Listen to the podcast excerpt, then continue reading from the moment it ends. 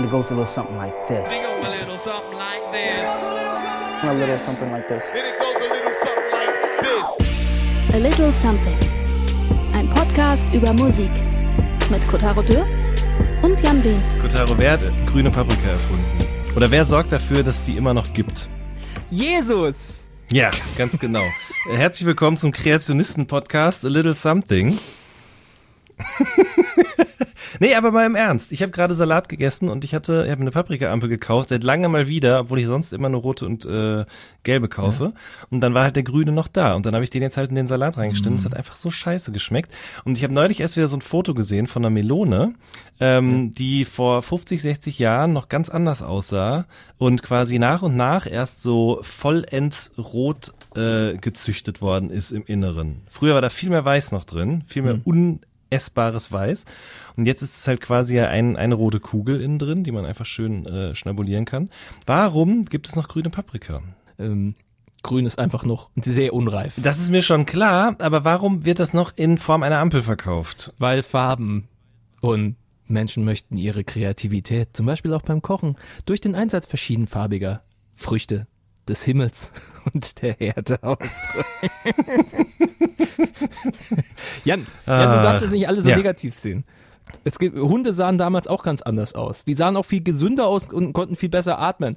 Der Fortschritt liegt darin, dass nur noch in wenigen Ländern unserer Erde Hunde gegessen werden. Weißt du, du musst es positiv sehen. Ja, du hast recht. Das stimmt. Ich weiß nicht, wie Hund schmeckt. Hast du mal Hund probiert? Natürlich nicht. Nur wenn ich meinem ein Küsschen gebe. Das ist Jan Wehn, meine lieben Freunde der Sonne. Der rationale Gegenpart auf der anderen Seite, das ist Kotaro. Wow, das ist auch eher selten mal ein Part. Aber freut mich. Alles neu macht 2018, der, die erste reguläre Folge quasi von A Little Something. Äh, herzlich willkommen. Richtig. Und äh, äh, hallo, lieber Jan. Das ist quasi das erste Mal im neuen Jahr, dass wir regulär uns so gegenüber sitzen. Ganz genau. Dabei Der haben wir uns schon gesprochen, haben schon was anderes aufgenommen und überhaupt. Und jetzt ist es schon Februar, aber es ging einfach nicht anders. Oh Gott, es ist ja, stimmt, es ist Februar. ja, Junge, schon Junge, erst Junge. zweite jetzt tatsächlich. Ich sollte das wissen. Ich saß gestern noch in der Autofahrt zurück von Amsterdam vom Hafen und hatte meinen Hotspot an und meinen Laptop auf dem Schoß und habe perverse Sachen zusammengestückelt. Also ich habe ich hab bei GIMP und so, du, diesem, diesem Photoshop-Ableger für, für Umme, da habe ich mir richtig reingefuchst. Ich kann jetzt so ganz perverse Bilder machen. Ich kann jetzt Köpfe von anderen Leuten auf die Körper von, von Menschen setzen und so ein Scheiß. Das ist ah, ganz, ganz neu. Was andere Leute mit einer App machen, äh, dafür äh, schufte Kotaro noch Alter. richtig und arbeitet dabei an seiner Bob Ross-Werdung. Pixel Ja. für Pixel habe ich den, dein, dein, dein Kopf der Güte und Hoffnung ausgeschnitten und auf den Körper eines, eines jungen schwarzen Mannes gesetzt. Und das seht ihr auf dem Cover dieser Folge. Meine Güte, ich, ich, ich war so on fire. Ich, hab's- ich komme so in die Hölle für dieses, für dieses Cover, aber es ist irgendwie auch schön gewesen. Grandios. Ja, es ist, es, Und ja, wie geht's dir abseits dieser, äh, dieser neu erlernten wow, Fähigkeiten? also überraschend gut. Der, der Januar ist sehr, sehr gut losgegangen. Also ähm, jetzt nicht nur in Sachen Podcast, wo wir gleich nochmal ein bisschen genauer reden, drüber reden werden, sondern auch so. Es war irgendwie ähm, jetzt in den zwei letzten Wochen irgendwie viel hingekriegt, endlich auch mal an die Steuer rangesetzt. Weißt du, ich, ich, ich habe das Gefühl, mit dem mit der Anschaffung eines richtigen, echten Laserdruckers ist plötzlich ein ganz neues Leben quasi für mich losgegangen. Ein, ein produktives von äh, höchster Akkuranz und äh, terminlicher Brillanz äh, geprägten Lebens, was sich quasi neu mir erschossen hat. Ähm, es ist, es ist fast, es ist fantastisch, wenn ich einfach sagen kann, ja, druck das und es druckt einfach und nicht, "Äh, Magenta ist leer, hol mir eine neue Patrone. ist geil, oder? Also, ich, ich, ich lasse mich gerne von so einer Scheiße begeistern und in zwei Wochen sage ich dir, ist schon wieder hier ein Saustall ohne Ende. Aber im Moment komme ich mir vor wie der, wie der, wie der, wie der beste Mensch der Welt. Und ähm, dazu kommt, dass äh, die werte Freundin äh, mir eine äh, Reise nach Edinburgh geschenkt hat, also uns, und ähm, sie die ganze Zeit gefahren ist. Sie wollte zwar auch, aber das hat mir dann die Möglichkeit gegeben, einfach faul daneben zu sitzen und irgendeinen Schissel zu machen. Das war wundervoll. Und Edinburgh ist ja sowieso eine Stadt, die ist, die ist der Hammer. Die ist so gut.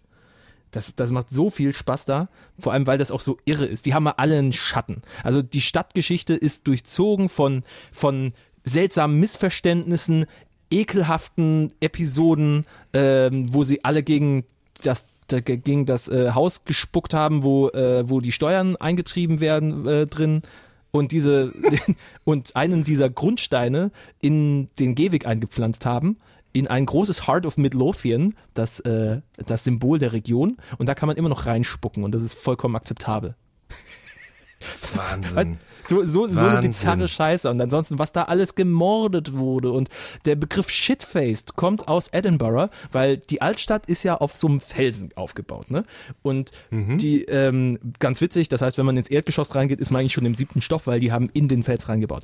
Der, der Nebeneffekt war, dass halt alle Gassen so eng waren und ab 10 Uhr die Latrinen rausgesäubert äh, werden durften. Ab 10 Uhr nachts. Und wer dann halt leider völlig besoffen aus dem Pub nach Hause gewankt ist, weil um 11 Uhr, äh, 9 Uhr war Sperrstunde und um 10 Uhr immer noch in den Gassen war, der hat halt leider von oben abgekriegt. Und daher kommt der Begriff Shitfaced. So. Das ist so, biz- es ist so viel bizarre Scheiße in Edinburgh. Geht nach Edinburgh. Es ist wunderschön und so viel Geschichte und so viel Spaß, den man da machen kann. Und ich habe auch Gigs dort gesehen. Das war toll.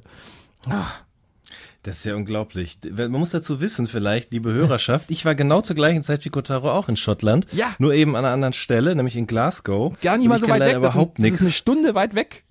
Ja, nah. aber so kurz wie ich da war, ich war ja noch nicht mal 24 Stunden in dieser Stadt für einen Junggesellenabschied. Ah. Äh, Ryanair hat es möglich gemacht mit Flügen für, ich glaube, der Hinflug hat 7 Euro gekostet. Hashtag sponsert uns.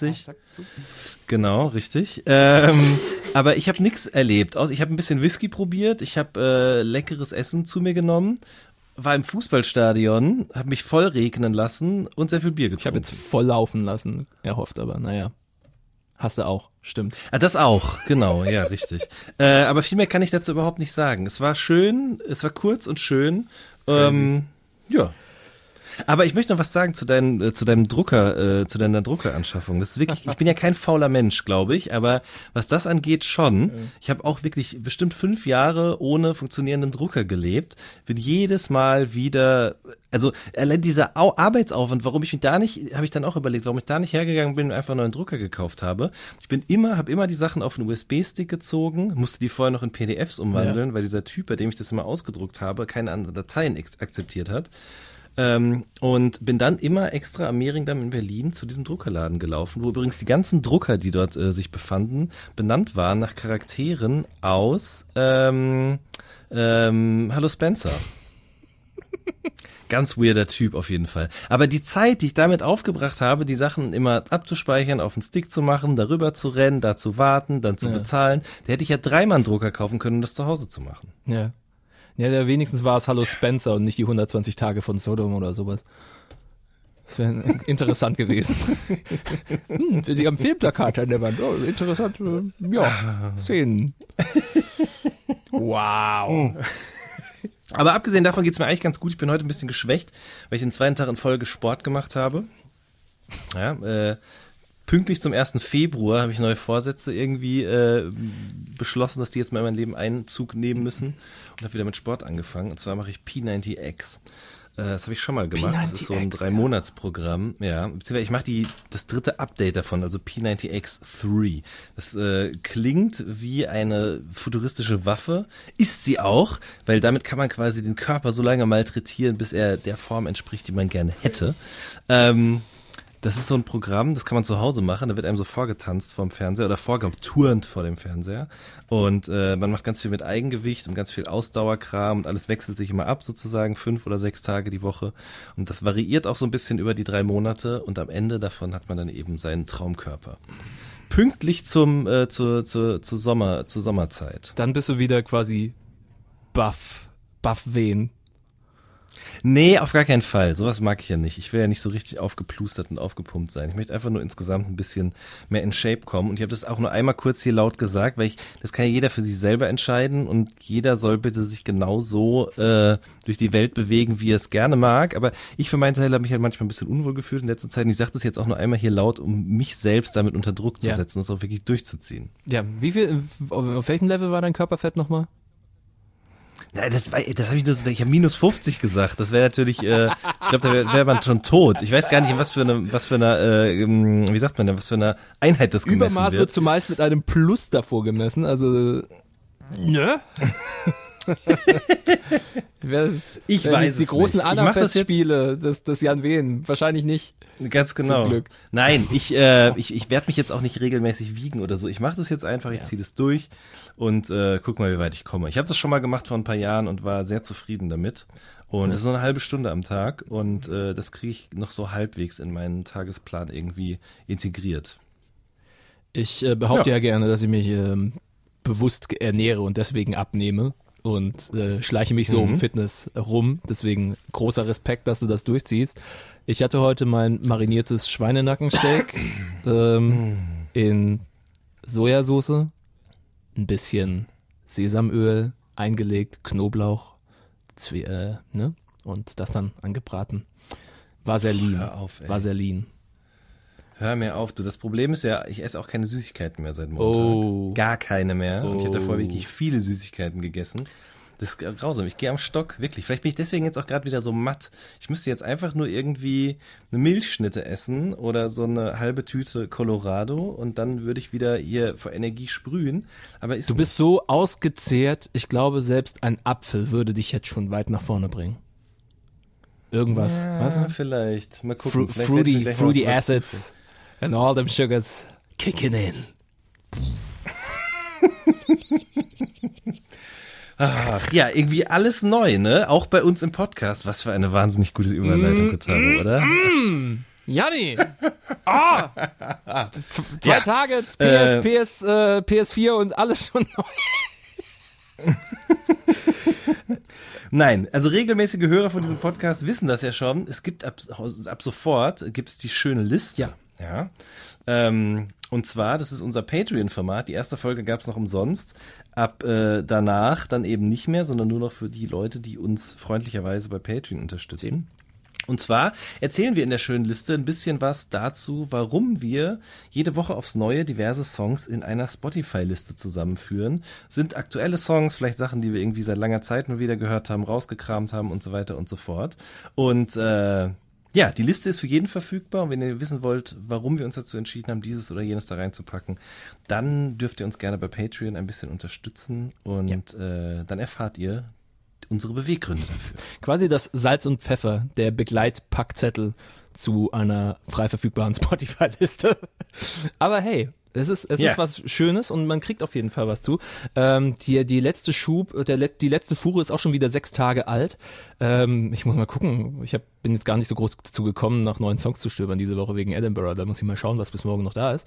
Aber schon 237 Follower ist die schöne Liste stark und damit unsere ähm, erfolgreichste Playlist zurzeit. Vielen Dank, wenn ihr schon dabei seid.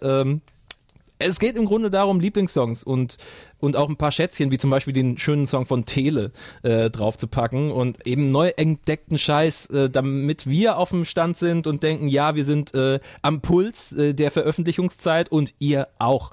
Ähm, dementsprechend werden wir bis morgen oder übermorgen, glaube ich, wieder so ein paar schöne Sachen zusammenzimmern und euch entsprechend präsentieren. Ähm, das ist die schöne Liste. Das ist so, ich glaube, die größte Neuerung, die sich ergeben hat dieses Jahr schon mal. Ähm, Ja, aber nicht nur. Ich meine, Kotaro, du hast die auch ein bisschen auf unserer Homepage ausgetobt. bisschen, ja, also es, es wurde mal Zeit, ein bisschen was durcheinander zu werfen, ein paar ähm, Kategorien vielleicht dazu zu hauen, das, das viel zu große Headerbild ein bisschen kleiner zu machen. Das ist also bescheuert, weißt du, gehst auf a little something-podcast.de. Das erste, was man gesehen hat, war dieser überlebensgroße Banner, was totaler Schwachsinn war. Es war einfach nur unser Logo und ich habe das einfach viel zu groß gemacht. Naja, wir sind jetzt auf jeden Fall schön übersichtlich. Wir haben ein paar mehr Kategorien reingemacht und uns ein bisschen ähm, ja, ein paar Freunde des Hauses verlinkt, unsere Supportmöglichkeiten genauer ausgeschrieben und auch die Seitenmenüs. Einfach die ganze Seite ein bisschen aufgeräumter. Guckt gerne vorbei, a little something-podcast.de. Ähm, da findet ihr vielleicht ein paar Infos mehr als sonst. Ähm, Im Grunde ist es derselbe Stuff, nur eben schöner. ähm, das hat aber auch eine Weile gedauert. Es war viel Ausprobiererei, bis das irgendwie so hingehauen hat. Ähm, ich hab, weiß nicht, ob du das gesehen hast. Ich habe mich auch ein bisschen auf unserer Patreon-Seite ausge, ausgetan, ausgemacht, ausgelebt. Das habe ich noch nicht gesehen, Kotaro. Das ist jetzt für mich genauso Neuland wie für alle Pass Hörer. auf. Die, die Neuerung ist, minimal. Ich habe einfach die Reward-Stufen namentlich angepasst. Aber Stark. ja, ne? Aber auch da, also quasi Ja. weht der Wind äh, der der Neuerung. Und ich habe unser Profilbild draufgehauen, damit wir einfach sexy wie wir sind oben von der Leiste runtergucken. Ähm, Patreon, wer es nicht kennt, ist das äh, Portal, mit dem man solche Projekte, wie wir es eben haben, unterstützen kann. Was Jan ja auch gerade eben auch schon erzählt hat mit äh, der schönen Liste. Ihr könnt uns Geld zukommen lassen. Ganz genau darum geht's. Entweder äh, in verschiedenen Stufen. Minimum ist 2 Dollar. Ähm, das ist a little something. Dann gibt's die nächste Stufe, die heißt dann a little more. dann bekommt ihr, eine, bekommt ihr die Nennung hier in der Show, was wir bisher einmal gemacht haben. Jetzt hätten wir wieder genug Leute, damit sich's lohnt.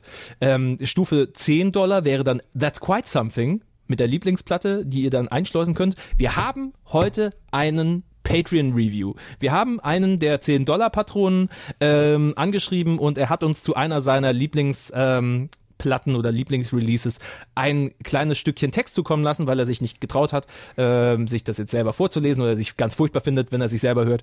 Kein Problem, lesen wir gerne vor. Kommt später heute. A Proper Bit wäre dann 25 Dollar. Das wäre dann äh, eine Patreon-exklusive Folge einmal pro Jahr. Und äh, 50 Dollar pro Monat. Das ist schon something. That's something. So heißt auch die Stufe. Und dann schnacken wir mit dir eine reguläre Folge lang hier in A Little Something über ein von dir gewähltes Thema. Diese direkte Ansprache, ne, ist richtig gleich, richtig schön schleimig gleich so. Hi, dann sprechen wir mit Oh, dir. Nee. Ähm, aber nee, das sind die Möglichkeiten, uns zu ähm, Unterstützen findet ihr alles verlinkt über a little something-podcast.de in neu gewonnener Schönheit und Güte. Ähm, Yes. so. Es ist, also, Überleg wir grad, waren, gibt's noch irgendwas Neues? Gibt's noch irgendwas Neues, Ähm, was wichtig ich ist? gucke gerade hier in die Liste und äh, äh, eine, eine, eine ähm, literarische Neuerung hat den Markt äh, betreten, an der du Oh, auch äh, ja. Teil hattest. Seht ihr das richtig? Absolut, richtig. Ihr lieben Menschen, wenn ihr euer Leben genauso in den Griff bekommen wollt, wie ich es gerade tue.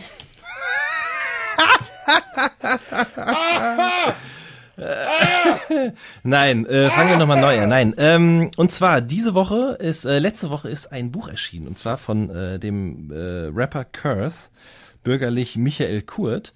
Und ähm, wie manche Leute vielleicht wissen, ist er nicht mehr nur Musiker, sondern eben auch als Coach tätig und hat einen sehr guten, sehr erfolgreichen Podcast namens 4O plus X. Wobei es stimmt gar nicht. Ich glaube, der heißt ähm, Beats Meditation and Life, soweit ich weiß. Aber in dem Podcast erzählt er eben viel darüber, wie man seinen Tag gestalten kann und hat, äh, was das angeht, eben auch eine spezielle Morgenroutine sich ausgedacht. 4O plus X heißt die.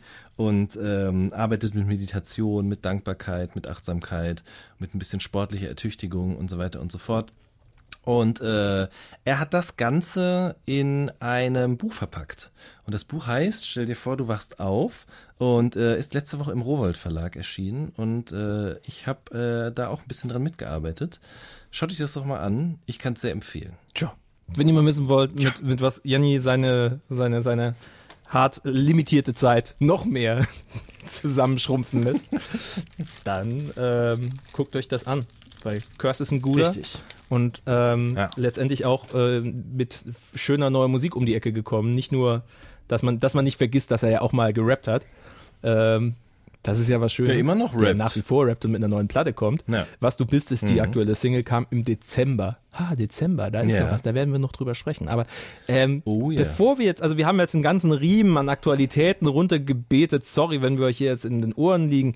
Ähm, aber es ist in den letzten Tagen ja noch ein bisschen was gewesen, was eventuell für Musikfans nicht so ganz von fehlender Bedeutung wäre, nämlich die Grammy-Verleihung und der ganze Hickhack drumherum. Ja. Also selten habe ich um eine Verleihung eines internationalen Preises, mal abgesehen von der MeToo-Bewegung und den, den Golden Globes, äh, was, was dermaßen ähm, Kontroverses gesehen, wo es dann hauptsächlich um die Sache ging, aber ähm, ne?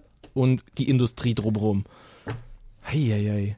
Absolut. Kotaro, hast du, äh, hast du die Grammys geguckt? Bist du aufgeblieben Nee, mit das war- äh, Süßigkeiten im Arm? Das, das war, das war in der Zeit, da waren wir in, da waren wir in Schottland und mit Laufen und Whisky beschäftigt. Weiß nicht, wie es bei dir war. Nein, ich habe es natürlich auch nicht geschaut. Ich bin aber auch generell niemand, der jemals irgendwie groß Awardshows sich nachts reingekloppt hat. Meine Frau auf jeden Fall, die ist nachts auch wach geblieben und hat dann irgendwie die MTV Awards und sowas alles geschaut. Ähm, Wir haben das früher schon immer im Freundeskreis so gemacht. Einer hat das auf Video aufgenommen, dann haben wir uns am nächsten Tag bei dem getroffen und das halt irgendwie dann zusammengeschaut.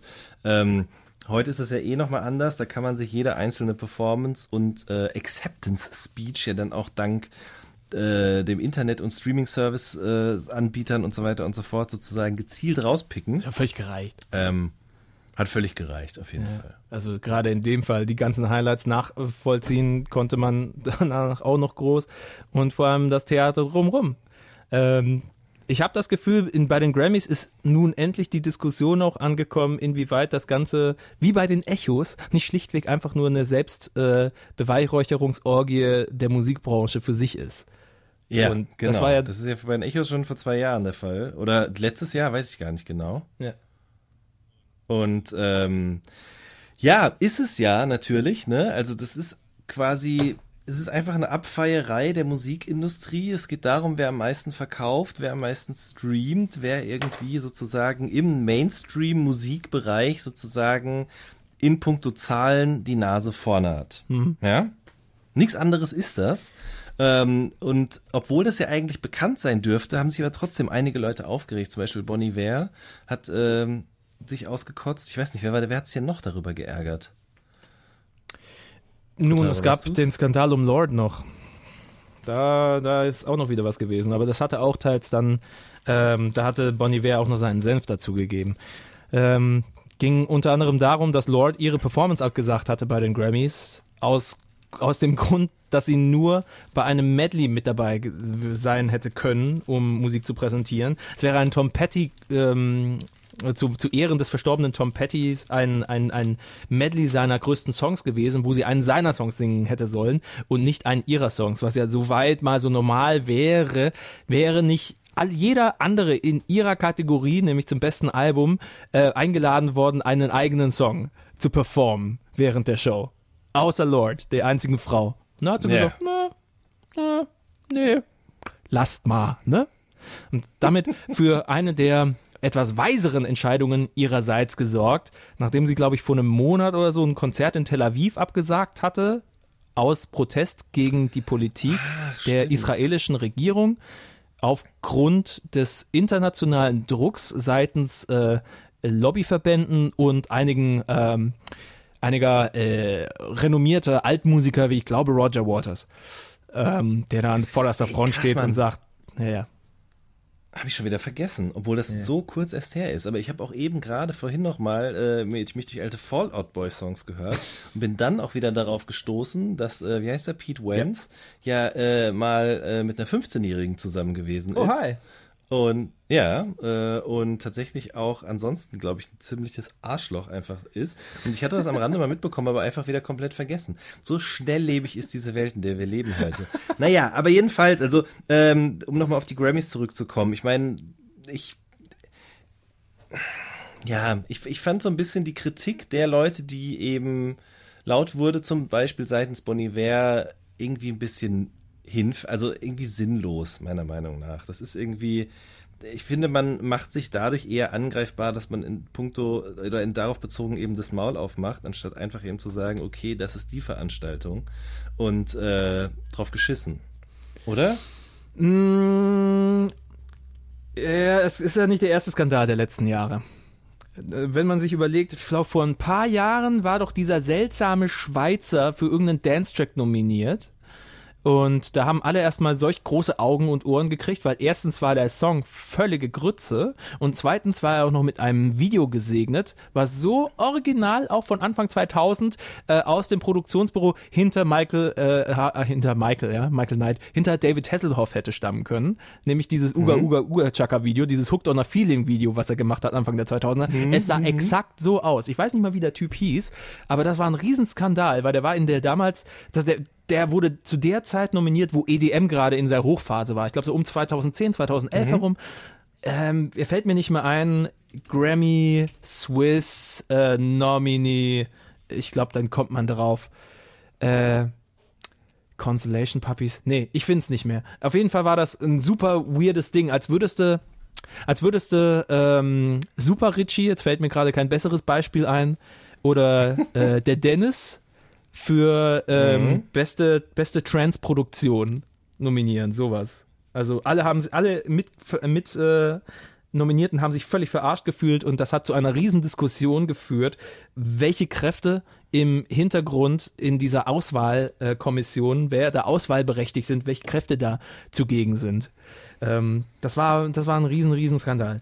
Deswegen, ähm, die Grammys sind lange schon nicht sauber. Ich meine, der Typ, der dahinter steht, der Präsident, der dann auch gesagt hat, ja, dass so wenig Frauen äh, ne, äh, nominiert waren, da müssen die Frauen sich halt jetzt richtig anstrengen. Der hat gesprochen, als würde ein Fußballteam kritisieren von außen. Ja, ja, voll. Das war auch so eine Totale sehr schwierige Aussage. Ich meine, klar, wenn der Markt, wenn die Nachfrage nach weiblichen Künstlern nicht die größte ist, und das ist in den USA überhaupt nicht der Fall. In den USA. Ja, ne? eben. Eben, da, da sind weibliche Künstler eigentlich eher so die Ikonen. In Deutschland ist das schon wieder eine ganz andere Sache. Da gab es ja letztens auch Stress wegen, äh, wegen der 1 Live Krone zum Beispiel, warum so wenig Frauen nominiert sind, weil das in Deutschland halt eine ganz andere Geschichte ist wie in den USA. Aber was der da von sich gegeben hat, war Quatsch. Und ähm, insgesamt Voll. hat der Grammy dieses Jahr kein gutes Bild irgendwie abgegeben. Ob man jetzt pff, Bruno Mars diese vielen Grammys gönnen möchte oder nicht, er macht halt. ähm, ich finde, da hat äh, Justin Vernon sehr recht, wenn er sagt, ja, er, äh, er recycelt halt alte Styles von damals und macht die zu Hits. Und das auf kommerziellste Art und Weise. Weswegen jetzt vermutlich innerhalb der nächsten Monate wir mit einer Menge 90s Revival zu kämpfen haben werden, weil er das sehr erfolgreich innerhalb des letzten Jahres wiederbelebt hat. Ähm, oder auf die eben auf den auf den Monitor wiedergebracht hat. Es bringen ja äh, wiederbeleben tun das immer Independent Künstler. So ein Typ wie Bruno Mars ist derjenige, der es in den Mainstream bringt. Und das Ja. das ist ähm, das wird ein interessantes Ding sein.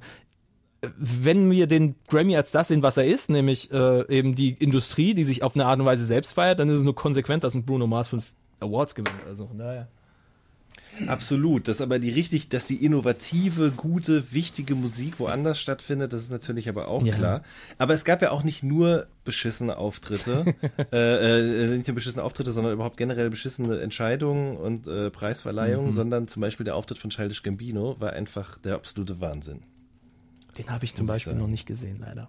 Das kann doch nicht wahr sein, Kutter. Nee, ich hatte die Das letzten zwei Tage Scheiß, so Mann. viel um den Kopf, Alter. Da ging halt gar nichts. Ja, ja, ja, ja, okay, du hast recht. Dann, äh, hast du den Auftritt von Kendrick gesehen? Den habe ich gesehen, der war heavy. Ja. Na, nee, den fand ich richtig unter aller So Kanone schlimm? auf jeden Fall. Also, naja, ich habe schon vorher gelesen, dass er mit U2 auftreten wird und da wusste ich, es kann nichts werden. Also, das ist genauso wie wenn Jay-Z einen Song mit Coldplay macht. Das ist einfach, weiß ich nicht, das ist für mich seelenlos. Das ist auch generell verliert dadurch dieser Auftritt, der eigentlich sozusagen in dem, was er ausdrücken will, in der politischen Kraft, die dadurch die Bilder erzeugt wird und so weiter, verliert durch diesen Auftritt zusammen mit Bono einfach so krass an Glaubhaftigkeit. Aber da kommen wir an anderer Stelle später nochmal drauf, Stichwort Eminem. Ähm, wie gesagt, der Childish Gambino Auftritt hingegen war absolut grandios. Also er hat einen Song aus seinem wahnsinnig guten Awaken My Love Album gespielt, äh, nämlich Redbone, glaube Was, ich. Bin mir gerade gar nicht mehr sicher. Redbone. Und ähm, also das ist ich, ich konnte es gar nicht glauben. Ich meine, ich habe, ich glaube, ich verfolge es schon ziemlich akribisch, was der so macht, rap-technisch, später auch gesangstechnisch. Aber wie der sich da hingestellt hat und zusammen mit seiner wirklich tollen Band, gesangstechnisch, performance-technisch, so von, von der Kraft in der Stimme irgendwie einfach nochmal drei Schippen draufgelegt hat, nur um dann hinterher zu sagen, so, okay, es kommt jetzt noch eine Sache und dann ist Childish Gambino erstmal over. Also das ist wirklich, weil, und ich finde es auch so schön, wie er das gesagt hat, so, I'm a fan of endings. Also ich, er, er mag das halt quasi, wenn Sachen zu Ende gehen. Er glaubt, dass auch viele Dinge einfach, kommen wir später übrigens auch nochmal drauf, Stichwort Eminem, wenn Sachen immer so weitergetragen werden sozusagen, dass die sich irgendwann verwässern und in der Belanglosigkeit verlieren. Und dass es da halt besser ist, irgendwann auch zu sagen, okay, Strich drunter, das war's jetzt. Äh, diesen Mut und diese Courage zu beweisen, so, das finde ich schon sehr beeindruckend und hat meine Gefühle für ihn nur noch viel stärker gemacht, als sie ohnehin schon waren. Ich habe Atlanta immer noch nicht gesehen, es tut mir leid. Das ist wirklich. Jetzt kommt bald schon die zweite Staffel. Oder ist die dritte? Nee, die zweite, glaube ich. Ja, Da musst du wirklich. das klingt dran. hervorragend. Muss ich mir echt noch reinziehen. Also weil ich, ich habe auch sehr viel Liebe für den Typen. Schon allein, dass er der nächste Lando, äh, Lando Calrissian sein, sein wird. Stimmt, Ähm, das auch. Und äh, macht er auch noch beim Lion King mit. Ja, das wird auch so eine Live-Verfilmung mit viel CGI, ne? Da, Soweit ich ja, weiß, da ja. wird äh, Donald Glover slash Childish Gambino Simba sprechen slash singen. Wie krass. Mhm. Und ich, ich Beyoncé ist spielt auch Beyoncé mit. ist da ist Ja. da Nala, glaube ich. Weil, Ich habe so eine Tafel gesehen, wo alle aufgezeigt, äh, Ja, aufgelistet ja. listet waren und was die spielen, aber ich weiß so nicht schön halt, genau. dass, dass sie James Earl Jones wieder geholt haben. Ne? Der war damals schon Rafiki, der Affe, der, der den kleinen Simba in die Luft Ach, hebt. ja, ja. Und der spielt ihn jetzt wieder. das ist super. ja, da bin ich auch sehr Ja. drauf gespannt. Ich glaube, das wird richtig cool. Ja, da ist, da, da ist viel Schönes am Kommen äh, in Sachen Childish Gambino. Also äh, absoluter 360-Grad-Künstler und zwar so, dass man sagt, ja, okay, er macht, was er will und das ähm, ziemlich glaubwürdig. Das finde ich Ja, nicht nur Ding. glaubwürdig, sondern ich finde es einfach so, ich habe neulich auch ähm, einen Artikel gelesen von, äh, oder das war, das war kein Artikel, sondern das war sozusagen ein, ein Essay, war das, von, äh, wie heißt denn der Brockhampton ähm, Vorsteher? Wie heißt der, der Posterboy nochmal? Ich wusste es mal im Zuge der letzten Tage. Ach, aber ey, hier offenbaren sich wieder Lücken, ihr lieben Leute. Geil. Unglaublich. Aber der hat jedenfalls erzählt, wie er ähm, durch Childish Gambino sozusagen erst die Motivation oder den Mut bekommen hat, Kevin X. seine Kunst so, ja genau, seine Kunst so zu erschaffen, wie er sie wirklich meint und einfach rauszugehen als, als junger schwarzer äh, Mensch. Und das stimmt tatsächlich. Also ich finde, Childish Gambino macht so alles und ähm, mit so einer Selbstverständlichkeit, wie das hierzulande zum Beispiel sehr, sehr wenige Menschen tun. Zum Beispiel, dass jetzt ein Max Richard Lessmann gleichzeitig irgendwie so ein Chanson-Album rausbringt und gla- dann aber auch jeden Abend irgendwie sich über Ich bin ein Star, holt mich heraus in einem Podcast ähm, äußert. So, früher hätte, hätte ich auch gedacht, okay, wie geht das denn? Der kann doch nicht einerseits so lockere und gleichzeitig schwermütige Lieder über die Liebe erzählen und vor allen Dingen auch so darüber reden, als wenn er es eben irgendwie so erhaben darüber sprechen und dann gleichzeitig sich sozusagen über eine RTL-Abendunterhaltungssendung ähm, als Kenner äußern.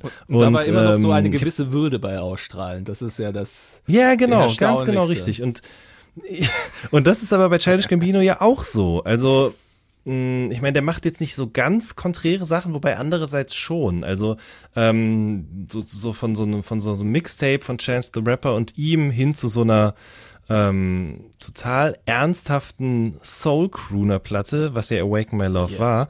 Ähm, da, also da, da ist ja schon eine riesengroße Lücke zwischen und da musst du erstmal sozusagen die Präsenz haben oder die Selbstverständlichkeit, um die eben irgendwie zu füllen und das einfach durchzuziehen. So.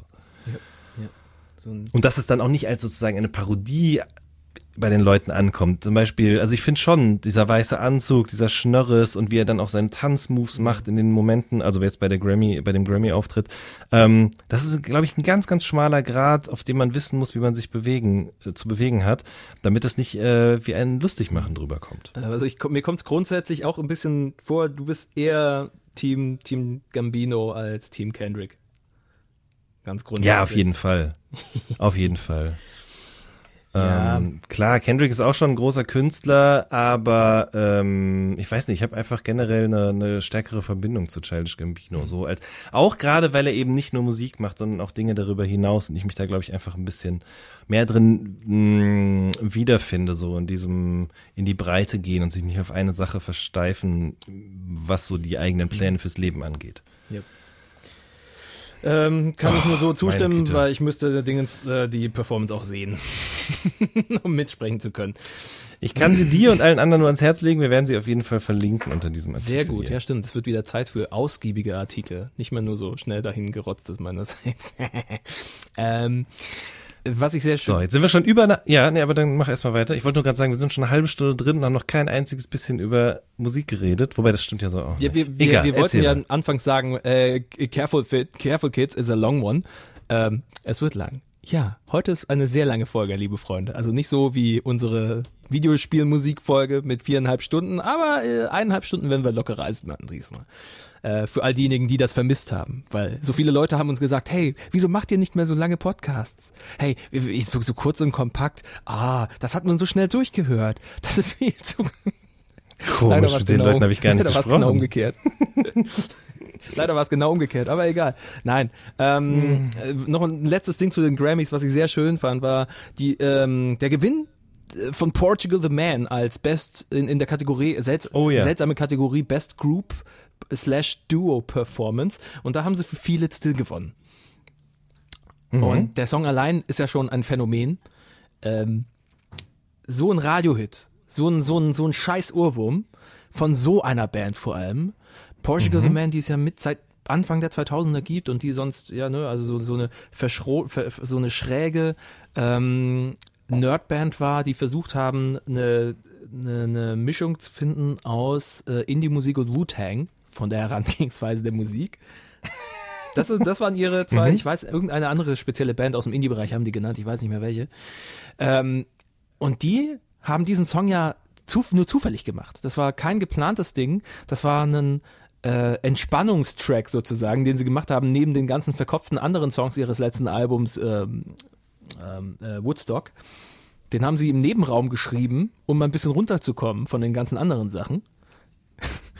Und dann ist dieser Ritt rausgekommen. Die haben überhaupt nichts planen können, der ist einfach passiert. Und dafür haben sie jetzt einen Grammy bekommen. Der Bassist hat sich auch echt lang und schön bedankt. Hey, wir sind die Kids aus Alaska und hier zu stehen, was geht. Äh, alle indigenen Peoples, äh, hier Grüße gehen raus. Ihr habt uns inspiriert, voll geil. Währenddessen der Sänger im Hintergrund nimmt die scheiß Statue, wischt sich damit den Hintern ab. Die Kamera pannt just in dem Moment weg, Schnitt, nur noch auf den Bassisten, damit man das nicht sieht, aber hat ganz genau gesehen, wo, die, wo der ganze Preis hinging. Und ähm, noch am Ende das lustige Detail, dass er, dass, dass er sich am Ende der Laudatio noch bei Hail, mit, Hail mit Hail Satan verabschiedet hat, weil kurz davor die äh, Gospel- und Christian Rock Sachen verliehen worden sind. Ach ja, Stark. dieses kleine bisschen Ja, dumme, dummes Rebellentum fand ich schon sehr witzig. Voll. Und äh, reiht sich ein in so eine Sache wie eben das Childish Gambino-Ding. Also klar, viel Schrott und sicherlich auch unberechtigterweise Preise verliehen worden. Sagen jetzt einfach mal von der, von der geschmacklichen Perspektive aus. Aber es gab auch schöne Momente auf jeden Fall bei den Grammys. Nur zur Aufklärung, unser Profil und unser äh, Episodenfoto hat einfach nur damit zu tun, dass es sehr, sehr schön aussah, wie die zwei Typen nebenan äh, Bruno Mars angelächelt haben. Deswegen Bruno. Absolut, auf jeden und Fall. Bruno Mars zieht Leute. Wow. Nein. Oh ja, das stimmt tatsächlich. Ach ja, ähm, wir, sind, wir sind schon weit fortgeschritten, wie du schon gesagt hast. Wir sind knapp an Minute 40 angekommen und damit auch beim Thema, nämlich was vom Dezember übrig blieb. Das ist die große. Der verlorene Monat. Ja, wir Ja. wollen nachholen. Ähm, der Dezember ist der traditionell vernachlässigte Release-Monat, an dem die meisten besten Listen ja schon Anfang Dezember erscheinen oder die ersten besten Listen dann Anfang Dezember erscheinen und alles, was dann im, De im Dezember noch rauskommt überhaupt, irgendwie unter ferner Liefen läuft und überhaupt keine Aufmerksamkeit mehr findet. Und das ist Ganz genau. Weil, wenn ich dich kurz unterbrechen darf, das große Problem von Releases, die dann erst im Dezember rauskommen, ist ja auch, dass sie eben keinen Einzug mehr in die Jahresbestenlisten finden, weil die meisten Leute die schon fertig haben oder so viele Kandidaten, aus denen sie sich entscheiden müssen, dass die dann nicht mehr da reinfinden. Und Ja. für 2018 äh, schauen die Leute ja erst ab Januar, was eigentlich passiert ist. Und deswegen taumeln diese Releases immer so ein bisschen zwischen den Jahren beinahe herum. Und wir haben uns gedacht, wir sprechen in der ersten richtigen Folge äh, Little Something 2018 mal ein bisschen über die Sachen, die im Dezember rausgekommen sind. wie ein langes, verlängertes Tellergericht quasi, bloß halt noch mit Dezember hinten dran. Tellergericht, Jingle kommt aber Richtig. erst später. So. Ja. Weil wir haben auch noch ein paar So. aktuelle Sachen. Und den Anfang machen wir mit, ähm, was machen wir, womit machen wir den Anfang? Mit Bell and Sebastian vielleicht, Gutaro, da kannst du mir ein bisschen was drüber erzählen. Ich habe nämlich Ja. keine Ahnung von dieser Band. Dafür, dass sie schon 20 Jahre dabei ist, ziemlich traurig eigentlich. Ja, es, es sieht bei mir ganz ähnlich aus und ich habe mich entschieden, dieses Teil zu schieben, weil das ist der, der erste Teil einer EP-Sammlung. Ja, okay, dann, Weil, äh, weil ähm, Bell and Sebastian, How to Solve Our Human Problems, Part 1 ist rausgekommen im Dezember und ist tatsächlich eine EP gewesen. Jetzt im Januar ist Part 2 rausgekommen und ich habe mich entschieden, ey, das, das kann man auch als Gesamtwerk in der nächsten Folge dann angucken, weil ähm, viel mehr mitgenommen. Es war eine nette Platte, also es ist schöne Gitarrenmusik, aber mehr dazu wann anders. Viel mehr begeistert oder äh, aufmerksam gemacht hat mich Brockhampton mit Saturation 3. Ja, Brockhampton quasi die nächste Entwicklungsstufe äh, der DIY-Rap-Kollektive, sage ich mal. Ne? Also Odd Future kennt man. Ich weiß gar nicht so richtig, ob es die überhaupt noch so wirklich gibt. Also die sind ja damals zusammen hochgekommen, aber Tyler und Earl sind sozusagen immer schon vorangerannt. Dann gab es eben noch die Internet auch als Band sozusagen aus diesem ganzen Ding. Hat sich aber mittlerweile so in seine Einzelteile aufgelöst. Brockhampton dagegen sind eine Einheit und machen nicht nur gemeinsam Musik, sondern auch alles andere drumherum. Also quasi dieses DIY-Ding mh, ähm, überträgt sich auch auf alle anderen Aspekte, die irgendwie so eine, ein Musik machen und stattfinden in unserer heutigen digitalen Welt sozusagen irgendwie ähm, benötigt. Sprich also Fotografen, Manager, Grafikdesigner, Webmaster und so weiter und so fort. Also alles irgendwie aus einem Guss und ähm, das allein finde ich schon ganz geil und die machen auch noch gute Musik. Was ja ein witziges Ding ist, weil sie damit ja nicht alleine sind. Äh, so eine Gruppe wie Superorganism zum Beispiel, ganz anderes musikalisches Feld, aber die funktionieren nach demselben Prinzip, wohnen zusammen in London in einem Haus und produzieren dort Musik, nehmen sie auf, schneiden das Video, äh, produzieren die Platte, machen Artwork, alles quasi in ihrer WG. Und Brockhampton, sagst du, sind da genauso gestaffelt, oder wie? Ja, ja, auf jeden Fall. Mir wurden, mir Ähm, wurden aber ich- Brockhampton nämlich ja. beigebracht oder vorgestellt als äh, eine Art etwas andere Boyband. Ja, ich glaube tatsächlich, dass die sich sogar selber auch so nennen, sozusagen, aber eben nicht im Sinne von, wir haben in unserer Gruppe einen Charakter für äh, jeden Frauengeschmack. Also quasi nicht dieses Backstreet Boys Ding, sondern sozusagen eben eigentlich sind die eine Art Boyband, die ähm, einen Querschnitt liefert durch die Gedankenwelt jungen, von jungen äh, US-Amerikanern. So, ja. Also quasi, es geht da um alles. Es geht viel auch um Soziales, um Sexuelles. Es geht viel um Dinge, um die es sozusagen in der Mainstream-Pop-Welt eben nicht geht. Okay, also näher dran am Leben. Mit, Ja, so kann man das, äh, mein Gestammel jetzt auch sozusagen eindampfen, vier, ja. sechs, am 10, 12, 14 Member listet äh, Wikipedia bei Brockhampton. Mhm. Mit vier Past Members. Das ist ja, das ist ja ein spannendes Ding. Ähm, was ich ja interessant war, weil ich habe, das ist das erste Album von denen, was ich gehört habe. Es ist, die hatten Mhm. 2017 schon zwei andere Alben, Saturation 1 zu 2. Richtig. Ja? Hast du die Ja. gehört? Ich habe die gehört und habe dann auch mir ein paar Rezensionen durchgelesen und äh, da wurde immer wieder auch was erwähnt, was ich total spannend fand. Nämlich alle drei Situation-Teile sind sozusagen nach dem gleichen Prinzip aufgebaut. Ähm, also ich weiß gar nicht, ob sie genau die gleiche Tracklänge haben, aber es ist immer so, dass es eben dem gleichen Muster folgt. Also quasi es geht los mit so mit so ein paar Bangern und dann kommt so ab der Mitte so ein splittendes Moment in Form von einem oder zwei Songs und dahinter findet dann so eine Neuausrichtung statt. Und ähm, dann kommen eher so ein bisschen akustischere, ruhigere Sachen, auf denen dann auch vielleicht ein bisschen mehr gesungen wird. Ist auch tatsächlich ein bisschen so, dass in dem Kollektiv jeder so seinen äh, seinen Hauptaufgabenbereich hat im musikalischen. Und ähm, alle drei Teile sind sozusagen nach diesem Muster aufgebaut, folgen der gleichen Dramatik. Finde ich einfach insgesamt ganz spannend, dass da so nicht super verkopft rangegangen wird und alles so strikt avantgardistisch gesehen wird, aber dass da so ein bisschen Struktur dahinter ist äh, und so ein Wiedererkennungsmerkmal schafft. Es hat mich erinnert an die Orsons, muss ich sagen. Ähm, Mhm. Vom Prinzip allein her, so dieses Boyband-mäßige als Rap-Gruppe aufziehen, nach außen hin verkaufend. Ähm, es sind genug einzelne Characters äh, vom Flow her, von der Rolle in den Songs her äh, zu erkennen. Und Mhm. das ist wie, wie, so ein, wie, so ein, wie so eine Justice League-mäßige Nummer, wie so ein ja, Avengers-Ding, dass dann jeder irgendwie sein eigener Ja. Superheld ist. Und das Auf fand ich noch sehr Fall. spannend in, der, Also, Mus in der ja. Musik dann halt. Das, hat- es macht ja auch, es, es macht ja auch unfassbar Spaß, dieses Album. Mhm. Da geht, du machst den ersten Song an und ab da geht schon, geht schon, geht schon Party los.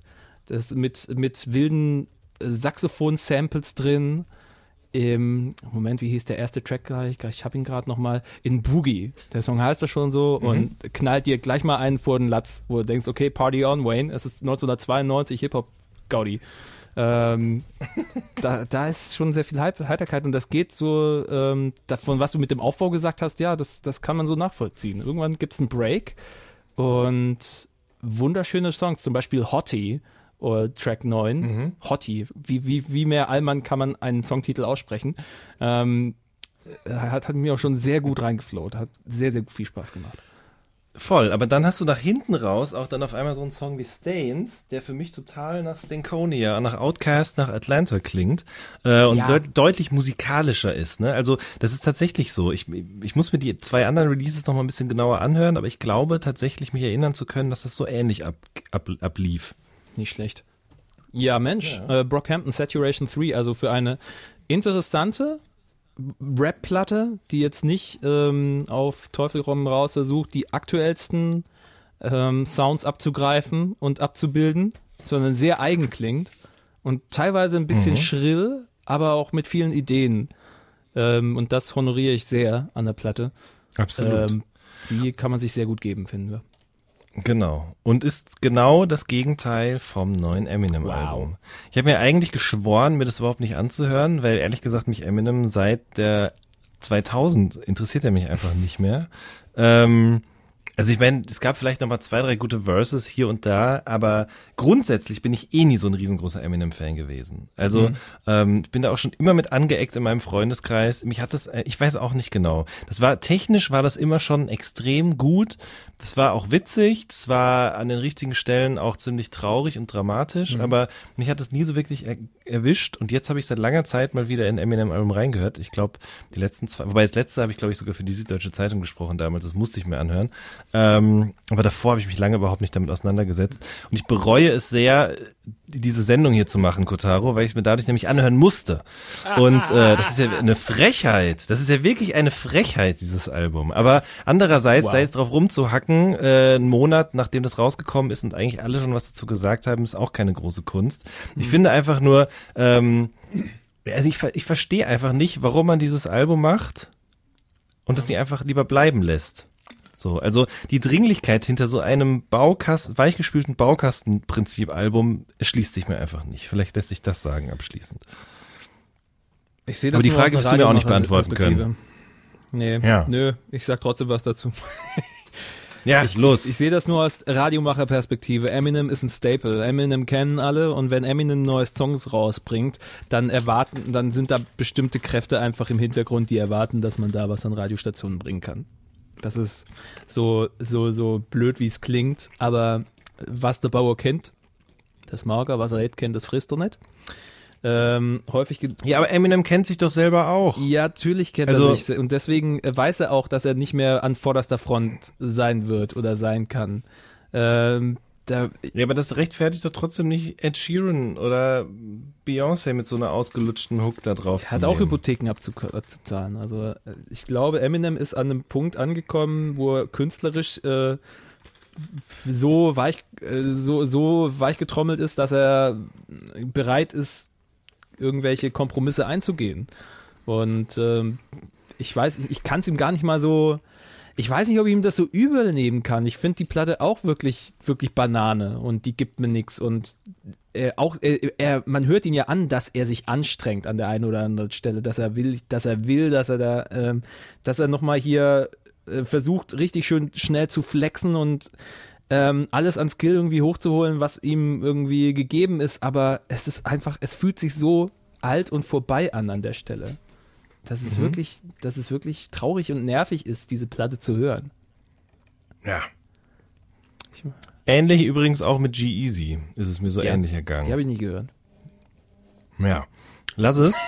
Genau das gleiche Übel im Grunde, aber nicht das gleiche Übel, aber es ist auch ziemlich, ziemlich ach, affektierte, cocky Rap-Musik auf Höhe der Zeit. Das hören so, das ist so Fuckboy-Musik, glaube ich. Ich meine, ich bin ja auch jetzt schon ein bisschen älter. Ich will gar nicht mehr solche Vokabeln in den Mund nehmen, aber ich glaube, jeder, der diesen, diese Folge hört oder unseren Podcast verfolgt, der weiß vielleicht auch ungefähr, was ein Fuckboy ist. Ansonsten kann ich euch empfehlen, geht mal auf YouTube. Da gibt's so, das ist ja gerade so das Riesending, ne, dass Leute mit einer Kamera und einem Mikro durch die Fußgängerzone laufen und anderen Leuten Kopfhörer aufsetzen, dann sollen die reacten zu der Musik. Da verdienen Leute sich ja gerade auch eine goldene Nase mit diesem Prinzip. Ähm, aber es gibt da auch ähm, nicht nur so Reaction-Videos, sondern auch einfach so Umfragen. Und da gibt's eben auch Leute, die rumrennen, ich glaube vom Kölner Dom auch tatsächlich sogar, und fragen halt eben Jugendliche in ihrem Alter, was eigentlich ein Fuckboy genau ist. Ist gro- riesengroßes Kino, auf jeden Fall. Also so, wenn ihr, wenn ihr, wenn ihr Angst habt, so alt zu werden und nicht mehr mitzukommen, dann müsst ihr eben dafür sorgen, dass ihr irgendwie noch mitreden könnt. Und ich empfehle euch daher solche Videos auf jeden Fall. Gott. Ich gucke mir das immer regelmäßig an. Ich gucke mir auch an, wie Leute dann bei Supreme irgendwie Sachen kaufen. Die erklären dann sozusagen, wie die eben in dem Drop noch was kriegen und so und mit irgendwelchen. Ja, egal. Das führt so weit. Das erzähle ich mal irgendwann, wenn ich alleine eine schöne Liste mache. Da erzähle ich mal in Ruhe ein bisschen was darüber. Janni, du guckst. Oh mein Gott. Dafür zahlen Menschen, Alter. Dafür zahlen Menschen. Du, du guckst auch Dschungelcamp. Also ich, mich wundert das nicht. Das ist schon okay, Jan. Ja, wobei ich hab, muss ehrlich gesagt gestehen, ich habe diese Staffel jetzt eigentlich gar nicht geschaut. Ich habe die, äh, die erste Folge gesehen und mh, irgendwie hat's mich nicht so richtig abgeholt und deswegen, also eigentlich habe ich keine, keine Folge Da gesehen. hat dich die seit Magie die nicht mehr gepackt. Die Magie des nee, Dschungels. irgendwie nicht. Aber die Musik ist trotzdem immer wieder Ja, unfassbar gut. Rockstar war dabei. Also es, es wirklich, ja, das habe ich auch äh, am Rande mitbekommen. Das ist wirklich, also die Musikredaktion, die macht echt einen extrem guten Job. ja. Ach, so- solange sie einen Maxe reinbringen, bin ich zufrieden. Finde ich schön. Vielleicht sollten sie noch Ich hol Ja. dich da raus irgendwann mal bringen. Das würde würde ja passen. Müsste eigentlich. Das war doch mal. Ich hol dich da raus. Bei Spotify hören. Finde ich immer noch sehr lustig. Also den wundervollen Song, den Max geschrieben hat für Pornostar Annie Aurora und ihr ständiges Hin und, Her, dass er sie aus der Branche rausholen will. Ich hol dich da raus und äh, vorgeführt hat bei der im Autokino Live-Show. Anfang, Ja. Anfang, äh, Mitte, Mitte Januar letzten Monat. Das war schön. So, Genau, G-Easy jedenfalls Fuckboy-Musik, File Under, wisst ihr Bescheid. Glassjaw habe ich mir wiederum überhaupt nicht angehört, Kotaro. Das war mir, wirklich, ich habe gerade meine Bluetooth-Box angestellt, ja, und habe das angemacht und äh, bin fast hinten rübergefallen und habe dann nur in Großbuchstaben Krach dahingeschrieben. Kannst du mir da ein bisschen mehr zu sagen? Ja, ähm, die gibt's halt schon sehr lange und das ist sozusagen die Comeback-Platte, ist vielleicht ein bisschen viel gesagt. Glassjaw, die haben sich Mitte der 90er sogar schon formiert, hatten Anfang der 2000er eine sehr große Hype-Phase, weil sie eben eben auf diesem Post-Hardcore-Film sehr mitgefahren sind. Äh, krachige, krasse Melodien, völlige Disharmonien und die sich dann aber aufgelöst haben, zum Beispiel in der Hook und eine unfassbare Melodie reingehauen haben. Sehr persönliche äh, und clevere Geschichten seitens des Sänger äh, Daryl Palumbo. Er und Justin Beck sind die einzigen beiden aus dem Original-Line-Up, die überhaupt noch mit dabei sind. Das Ding ist, ähm, Palumbo äh, hat sehr lang oder leidet unter diesem Morbus Crohn. Und ich glaube, das ist ja diese Stoffwechsel-Darmerkrankung. Erkrankung. Das ist ganz, ganz, ganz beschissenes Zeug. Also im wahrsten Sinne des Wortes. Du hast stundenlange äh, schlimme Bauchschmerzen und, und Durchfall und alles. Also es ist eine der Krankheiten, die man wirklich keinem wünscht. Und dadurch ist auch die Karriere von Glassjaw immer wieder sehr ins Stocken geraten. Sie konnten nicht lange touren. Alles ist dann irgendwie dann den Bach runter eine Weile lang. Jetzt haben sie eben die neue Platte rausgebracht. Man sagt, pff, wer drauf steht, auf laute, auf äh, krasse Musik, ähm, sie haben immer noch einen guten Dampf, aber es ist eher was für Fans. Also es ist keine Platte, die jetzt die Musiklandschaft äh, von nochmal umkrempeln wird. Dafür ist der Style einfach immer noch zu sehr derselbe, das äh, Revival nicht vorhanden und ähm, die Interessengruppe dann doch vielleicht ein bisschen zu klein. Aber es ist eine gute Post-Hardcore-Platte, äh, nicht ihre stärkste. Die kommt einfach nicht an die Worship and Tribute dran von 2001 die äh, unter anderem dann auch wirkliche Hits wie Ape Dos Mill ausgeworfen hat. Ähm, Glassjaw, die hatten halt nicht nur diesen Krach, wie du ihn bemerkt hast, äh, für sich, sondern die konnten eben auch ruhige Momente schaffen. Ape Dos Mill zum Beispiel war die Hymne, die Daryl Palombo geschrieben hat an, an seine Ex und jetzt ohne groß im Graben, aber sich halt in dem Song vorstellt, wie sie halt einen neuen hat und das ist alles irgendwie ganz Schlimmes. Ähm, Cosmopolitan Bloodloss war eine andere Riesenhymne, eben gerade wegen dieser Mischung aus Disharmonien und der großen und der großen Stärke, geile Melodien in der Hook aufzuziehen. Ähm, das Video wurde von Vincent Gallo gedreht. Ich weiß nicht, kennt man vielleicht. Das ist so ein, das ist so ein kranker Regisseur, der dann auch am Ende des ungeschnittenen Videoclips die Band erschießt. Der selber mit dem Videoclip mitspielt. Das ist alles ein bisschen extrem, aber so extrem wie die Musik eben. Also wer Spaß an, wie gesagt, kranke Gitarrenmusik mit einem Schimmermelodie drin, das ist Glassjaw mit der neuen Platte. Hatte ich irgendwie so draufgenommen, weil ich mir auch ein bisschen mehr erwartet hatte. So ein bisschen. Ich habe mich schon gefreut, sie sind wieder da und dann wurde es so, ja, okay. Es ist, es ist eine schöne Launchplatte. Hey, Kollege Okay. Farid Bang, wenn wir schon dabei sind. Oh Ja, ist auch. JPG. Nee, ähm, ist aber auch schon, also ist interessant, dass wir jetzt darüber sprechen, weil seitdem die rausgekommen ist, ist und ich die dann auch gehört habe, ist wirklich sehr viel Zeit vergangen, ähm, was so ein bisschen auch meine Meinung zu dieser Platte widerspiegelt. Also die einmal zu hören, das war schon ganz interessant und witz, also interessant nicht, aber es war witzig auf jeden Fall. Ähm, aber für mehr hat's halt auch nicht gereicht. So. Also das ist, äh, was soll ich da sonst noch groß zu sagen? Es ist halt so ein bisschen, es geht halt auf der Platte ganz viel gegen Bushido und er ist guter Junge und alle Leute, die auf diesem Label gesigned sind.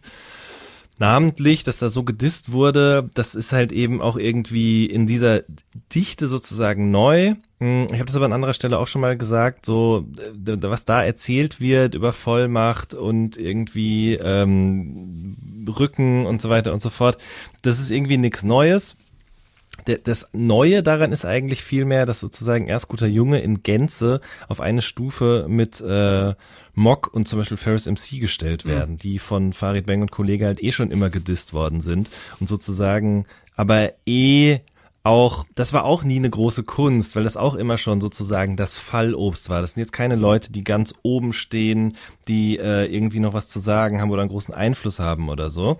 Mm, Und sozusagen jetzt komplett EGJ mit auf diese Ebene runterzuziehen äh, und von oben auf sie herab zu gucken und seine Sprüche zu drücken, das ist so der eigentliche Diss an dieser Platte. Ähm, anderthalb Mal fand ich es wirklich ganz unterhaltsam und amüsant, aber danach ist es jetzt auch nichts, was ich mir irgendwie, wo ich sage, ach, jetzt höre ich mir noch mal die JBG 3 an, so, weißt du. Es gab ja eine Menge Kontroverse drumherum. Es gab viel Kritik, weil das diesmal sie übers Ziel hinausgeschossen seien. Ähm, Textstellen diesmal wirklich sowas von indiskutabel sein, dass einfach dass nicht mal mehr mit derben Humor irgendwas zu rechtfertigen sei. Ähm, wegen Sexismus, wegen teilweise Antisemitismus. Was ist, äh, ich habe da ein bisschen den Überblick verloren. Ich ehrlich gesagt auch. Also ich meine, Farid hat schon immer so, ist schon immer über die Stränge geschlagen. Ähm, Kollega eher weniger. Ich glaube, es geht auch tatsächlich eher um Farid an dieser Stelle. Um echt zu sein, ich weiß es auch schon gar nicht mehr. Und aber es ist auch so, ich weiß auch nicht genau. Ich meine, ich bin an manchen Stellen würde ich mich schon als woke bezeichnen. Da kommen wir übrigens an anderer Stelle auch nochmal drauf zu sprechen. Mm, seltsamerweise habe ich aber bei so einer so einer plumpen Stumpfheit, die irgendwie als Provokation gedacht ist, da ist es mir kackegal. Ich bin vielleicht auch der falsche, um zu sagen, dass es egal ist. Mm, aber ich kann dir jetzt schon überhaupt, ich kann dir, ohne Scheiß, ich kann dir keine Line mehr von diesem Album zitieren, die irgendwie in der Kritik gestanden hat. Aber es spricht eh auch keiner mehr groß über das Album. Also das Album ist rausgekommen, Leute haben sich aufgeregt, Leute haben es gut gefunden, dann sind die Jungs auf Tour gegangen und dann geht's halt so zurück zum Tagesgeschäft und jetzt macht wieder der, jeder seinen eigenen Ja. Scheiß als nächstes. Fertig aus. Ich finde, das ist eine traurige Schnelllebigkeit, ganz ehrlich. Also Mhm. egal, wie jetzt das er Ja, Ergebnis voll. war, mir, mir liegt auch relativ wenig an ähm, am einen wie am anderen Künstler, muss ich sagen, und am, an dazugehörigen Album, an der dazugehörigen Albumtrilogie ehrlich gesagt auch nicht, aber ähm, das ist, äh, dass man so mit Musik umgeht und das dann halt einfach nur als Ausstellungsfläche für, einen für einen schnellen, dummen Gag ähm, nutzt. Ja, das ist nicht mein Verständnis richtig. von Musik, muss ich sagen. Naja, Nee. Meinst muss ja nicht. Ich habe mich sehr auf die neue NERD gefreut, muss ich sagen. Also Ja. auf sie gefreut habe ich mich. Über sie gefreut war dann wiederum eine andere Sache. No One Ever Really Dies. Ein selbstbetiteltes Album. Das erste seit 2008, glaube ich. Ja, erste seit zehn Jahren. Und ja, Ja. Nee, seit 2010. Nothing kam noch raus. 2010. Ah, kam auch noch.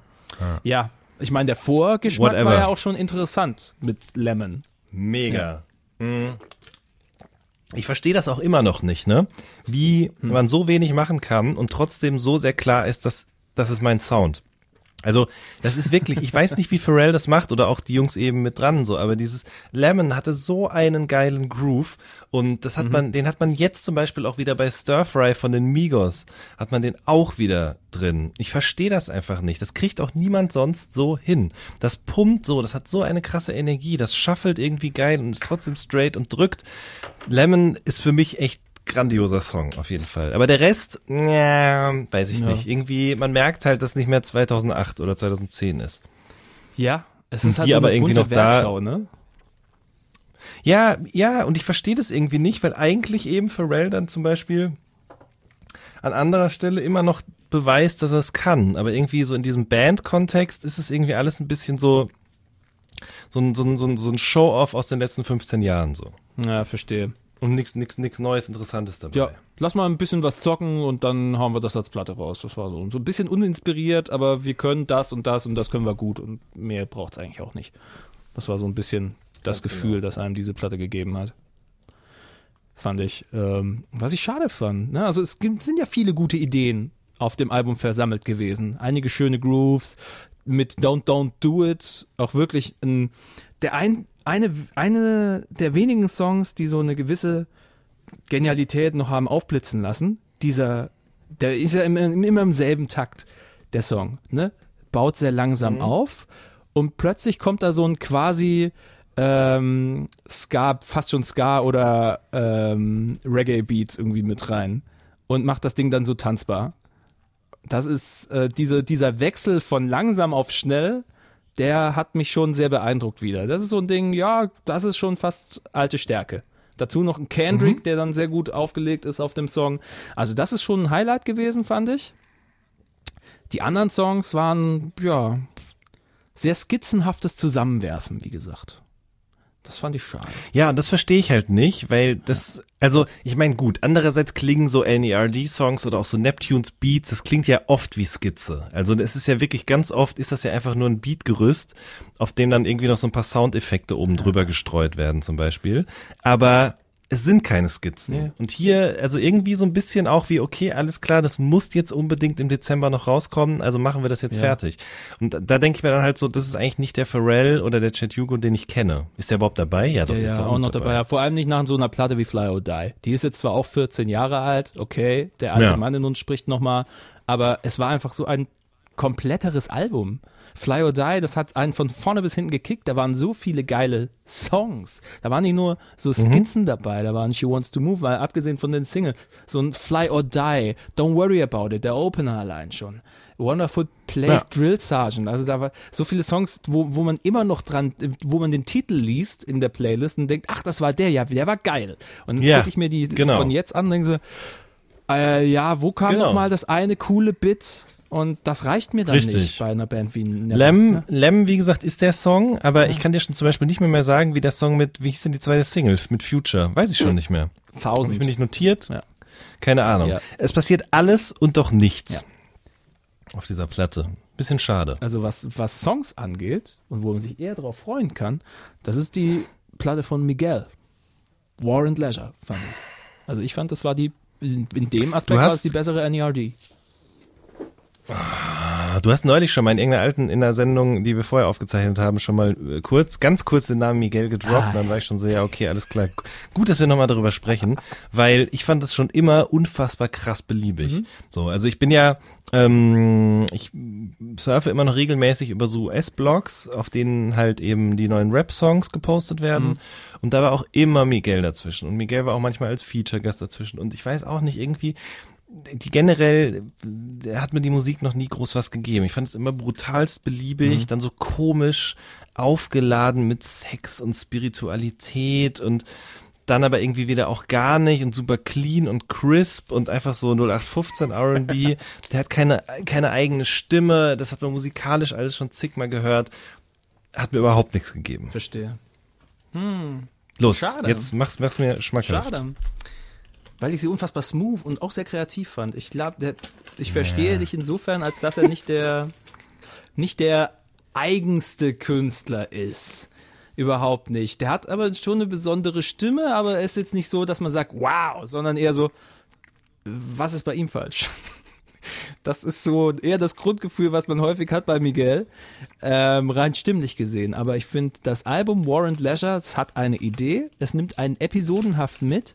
Man ist in verschiedene Szenarien reingeworfen und eben dadurch, dass er ein bisschen nicht so, nicht so flashy und nicht so speziell ist, macht das einem aber ein bisschen einfacher, irgendwie in diese, in diese Ideen einzusteigen. Da sind äh, Sash, äh, da sind Songs äh, Come Through and Chill. Das geht im Grunde eigentlich nur um eine Jam-Session mit Freunden. Das ist so ein bisschen wie der Track, den Crow gemacht hat auf der Platte True zusammen mit Ace T. Das war auch dieses Jam-Stück, wo sie eigentlich nur beschreiben, wie sie einen schönen flowing Nachmittag haben und ob danach was ging, man weiß es nicht so recht. Aber äh, der Song, der dabei rausgekommen ist, war unfassbar schön. Und so ein ganz ähnliches Ding war eben Come Through and Chill. Dann ähm, ist dann wiederum so ein Ding wie Skywalker. Keep skywalking on these, on these haters. Und ich immer noch ein ganz schönes äh, Statement finde. Und der Beat halt einfach äh, auch sehr, sehr schön zieht und aktuell klingt.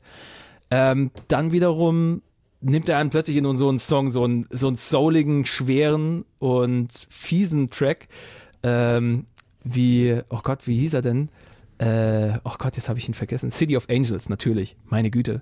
Das ist so ein Szenario, was er aufzieht. Krieg, LA zerstört und er hat eigentlich seine Freundin betrogen. Sie wurde dabei dann irgendwie von den Bomben getroffen und er gräbt gerade nach ihr. Ist natürlich sehr Science Fiction und sehr, äh, sehr äh, arg Hollywood-mäßig, aber das ist eine Stimmung, die er da aufzieht. Die ist sowas voll geprägt von, von Reue und von alles ist kaputt, auch in ihm. Das kriegt er sehr gut hin. Und das fand ich beeindruckend und dadurch auch aufgelöst oder eingelöst, was er versprochen hat mit der Platte. Diese zwei Pole, War and Leisure. Zum einen ähm, sich in, als schwarzer Mann im Jetzt bewegend, ständige Erregung, Krieg, die Anspannung nach außen und dann auf der anderen Seite dieses Bedürfnis danach, sich einfach nur zu entspannen, diese, dieses Bedürfnis nach Chill, nach freier kreativer Entfaltung auf der anderen. Das finde ich wundervoll eingelöst. Ach, ich weiß nicht. Hör ich lieber nochmal Frank Ocean. Den Mann mit den Kopfhörern auf der Bühne, ey. Da höre ich lieber den Mann mit den Kopfhörern, dessen Lookalike ich hier gerade auch darstelle mit meinen Kopfhörern auf dem Kopf. Ähm, na, ach, ich weiß, also ja, klar ist es kein untalentierter Kerl und so weiter und so fort, aber ist wie gesagt, zu mir gibt es überhaupt nichts. Ich habe gestern Abend noch mal einen krassen R&B-Marathon gemacht und zwar mit R&B, der so, so ab Mitte der 2000er bis Ja. Ende der 10er Jahre sozusagen eben, Ja. oder nee, Ende der Nullerjahre passiert ist, also bis 2009 oder so, mit Bobby Valentino, mit The Dream, mit Lloyd, äh, bisschen Mariah Carey auch noch mit drin und habe da auch eine Playliste draus gemacht. R&G heißt die, Rhythm and Gangster, äh, angelehnt an einen Albumtitel von Snoop Dogg damals. Und äh, ich habe eh beschlossen, Kotaro, ich gehe jetzt auch ins Playlisten-Game. Nee.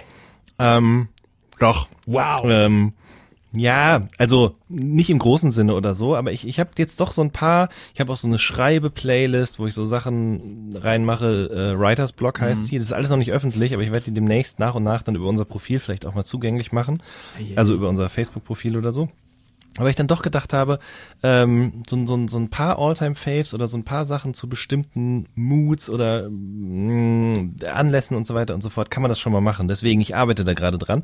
Und das gibt mir auch T-Pain, ganz wichtig, auch in der RNG-Playliste, das gibt mir einfach doch ein bisschen mehr, als wenn Miguel irgendwie ein bisschen drüber singt, dass er mit seinen Freunden rumhängt. Gerne. Also hat man schon was äh, aus der Kritik heraus, worauf man sich freuen kann. Schön, dass wir beide irgendwie zeitgleich dieselben lustigen Ideen haben. Ja. Ich habe irgendwie auch Playlisten angefangen, jetzt irgendwie besser, besser für mich zu kuratieren. Ich habe so eine, so eine Liste gemacht mit Mhm. schönen Sachen, irgendwie, die nicht so klingen, als wäre es draußen winterlich. Was wir eben letztendlich gar nicht gebraucht haben, weil es nicht geschneit hat und auch nicht so kalt war. Aber mein, ich bin immer noch sehr stolz auf meine Winter Denial-Liste. Ach, naja. Ähm, die Art Rhythm and Gangster-Liste muss ich von, von Jan Wehn, liebe Freunde. Wir pumpen personalisierte Oh, Listen ja. raus, da- das, das ist knallt. Wir, wir, wir kuratieren Richtig. euch zu Tode.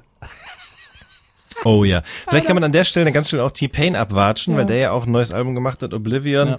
finde ich aber nicht so geil. Also war okay, aber irgendwie nicht so gut wie die alten Sachen. Ähm, was ich ganz spannend fand, war die auf diesem Song May I, ähm, wo es von so einer Talkbox Mucker Jam Session rübergeht zu so einem 808 Gratter Instrumental. Das fand ich ganz cool. Verstehe. Aber ansonsten nicht der Rede wert. Gut, groß. Dann reden wir auch nicht weiter drüber. Hast du die Sire gehört? Von Jaden Smith. Ja. Vom Junge. Vom, Wir haben vom mal, hier mal kurz reingehört. ähm, ja, also ich meine, ähm, ähm, Jane Smith war ja eigentlich immer dafür bekannt, dass er eben besonders geistreiche ähm, Tweets absetzt, Tweet-Accounts absetzt, ähm, wie man äh, Dings immer so schön sagt, Martin Schulz, Schulz. Ähm, und äh, diese diese Aussagen in seinen Tweets immer so, ja, ist halt so, weiß ich nicht, so Stoner Wisdom so ein bisschen, ne? Ja. Aber äh, weiß ich nicht irgendwie, wenn wenn du einen Baum anguckst, dann guckt der Baum in dich und durch die Wurzeln bis ans andere Ende der Erde und dann sehen wir, dass wir alle aus Wasser Jaden sind oder Smith so. ist der Also- Erfinder des Twitter Layer Game, ganz ehrlich. so viel Dummfug verbracht, da weiß man nicht. Ich glaube, der ist aber nur ein Riesentroll. Be- berechtigte ähm, Mutmaßung deinerseits auf jeden Fall. So, und der hat aber auf jeden Fall jetzt ein neues Album gemacht. Ich weiß, hat er vorher schon mal welche gemacht? Ja, oder? Ich glaube, Oder immer nur Songs? Ich glaube, er hat auch ein Album davor gemacht. Ich bin mir aber nicht mehr ganz sicher. Ähm, es würde Ja. aber, die, die Platte Also. klingt jetzt nicht so, als hätte er schon 50 Alben hinter sich, sagen wir mal so.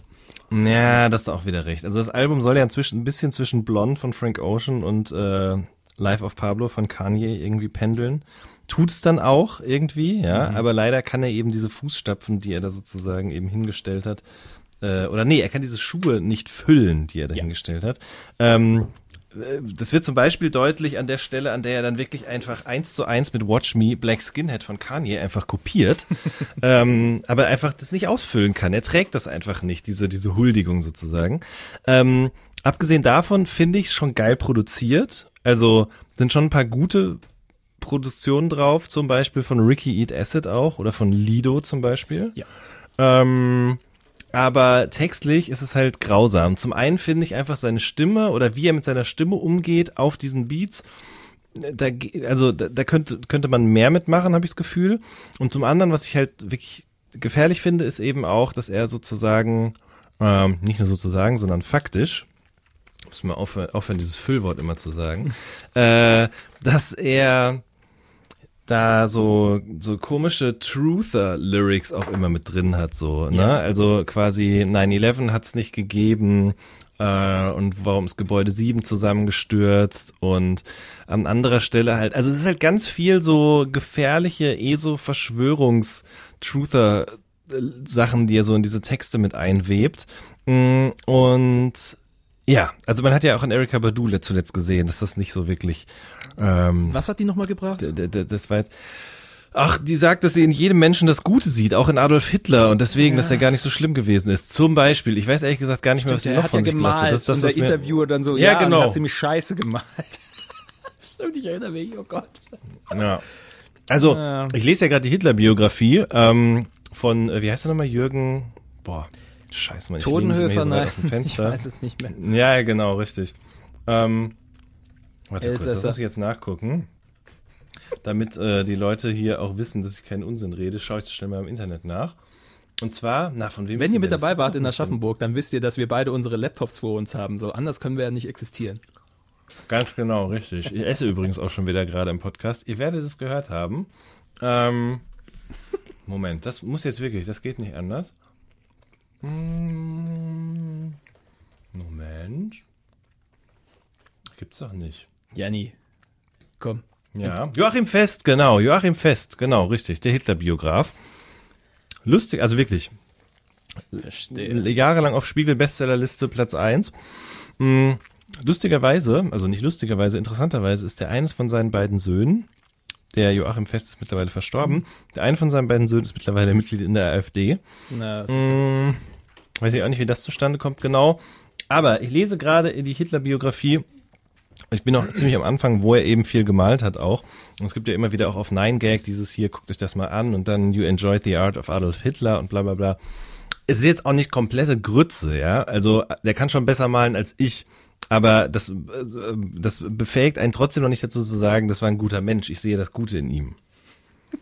Das ist halt Erika Badu, bitte sie soll singen und sich ihre Zähne meinetwegen Gold anmalen oder was auch immer sie macht. Sie ist aber halt auch nicht die hellste Kerze auf der, auf der Torte. Naja. Ja. Ach Gottchen, ja, du hast schon viele Punkte genannt, die ich eigentlich auch noch bringen wollte zu Jaden Smith, deswegen versuche ich mich äh, kurz zu halten. Ähm, ja, er klingt größtenteils halt immer noch wie zwölf. Man kann ansatzweise eine gewisse Ja, Reife ja. in der Stimme erkennen, finde ich. Aber das ist so ein bisschen das Ding, was einen immer noch rausbringt. Man merkt hier und da, also er hat so eine Tiefe und merkt, okay, aber jetzt wissen wir wieder, woher der kommt, ne? Ähm, es ich habe weniger auf die Texte geachtet, muss ich zugeben. Ich war, war eher beeindruckt davon, wie er vom Flow her dann doch schon ganz gut kickt. Äh, Eminem scheint er auch ganz gut zu finden. Äh, Lido hast du genannt, hat die Hälfte, fast äh, sieben, acht Songs oder fünf, sechs Songs am Anfang produziert des Albums. Äh, sonst waren, fand ich interessant, auch ein paar Leute aus Papas Musikerumfeld an der Produktion beteiligt. Da hat man natürlich dann schon die Connections in die Richtung. Also ganz grundsätzlich fand ich dieses Album interessant. Ich habe mich an, zu keiner Sekunde gelangweilt, muss ich zugeben. Bis zum zwölften Track. Leider hat das Album dann doch 17 Songs. Äh, bis dahin aber fand ich es sehr abwechslungsreich. Das Schockmoment, ja, man merkt schon, okay, er, er, er liebt äh, wohl viel Kanye, er hört und liebt viel Kanye, Frank Ocean. Ähm, da, die ganzen Referenzen sind da. Er schießt in alle Richtungen und dabei halt etwas ziellos. Aber das Feuerwerk, was dabei entsteht, ist ganz ansehnlich und ausbaufähig. Hast du das jetzt gerade eben aus den Fingern gesogen, diesen Nein, Satz? das habe ich mir vor fünf Tagen aufgeschrieben, aber ich fand es immer noch schön. Ach so, okay. Ja, gut. Nee, aber trotzdem, ist gut. Äh, Eine spannende und kaum- viel zu lange Platte können. ist schlicht. Einfach.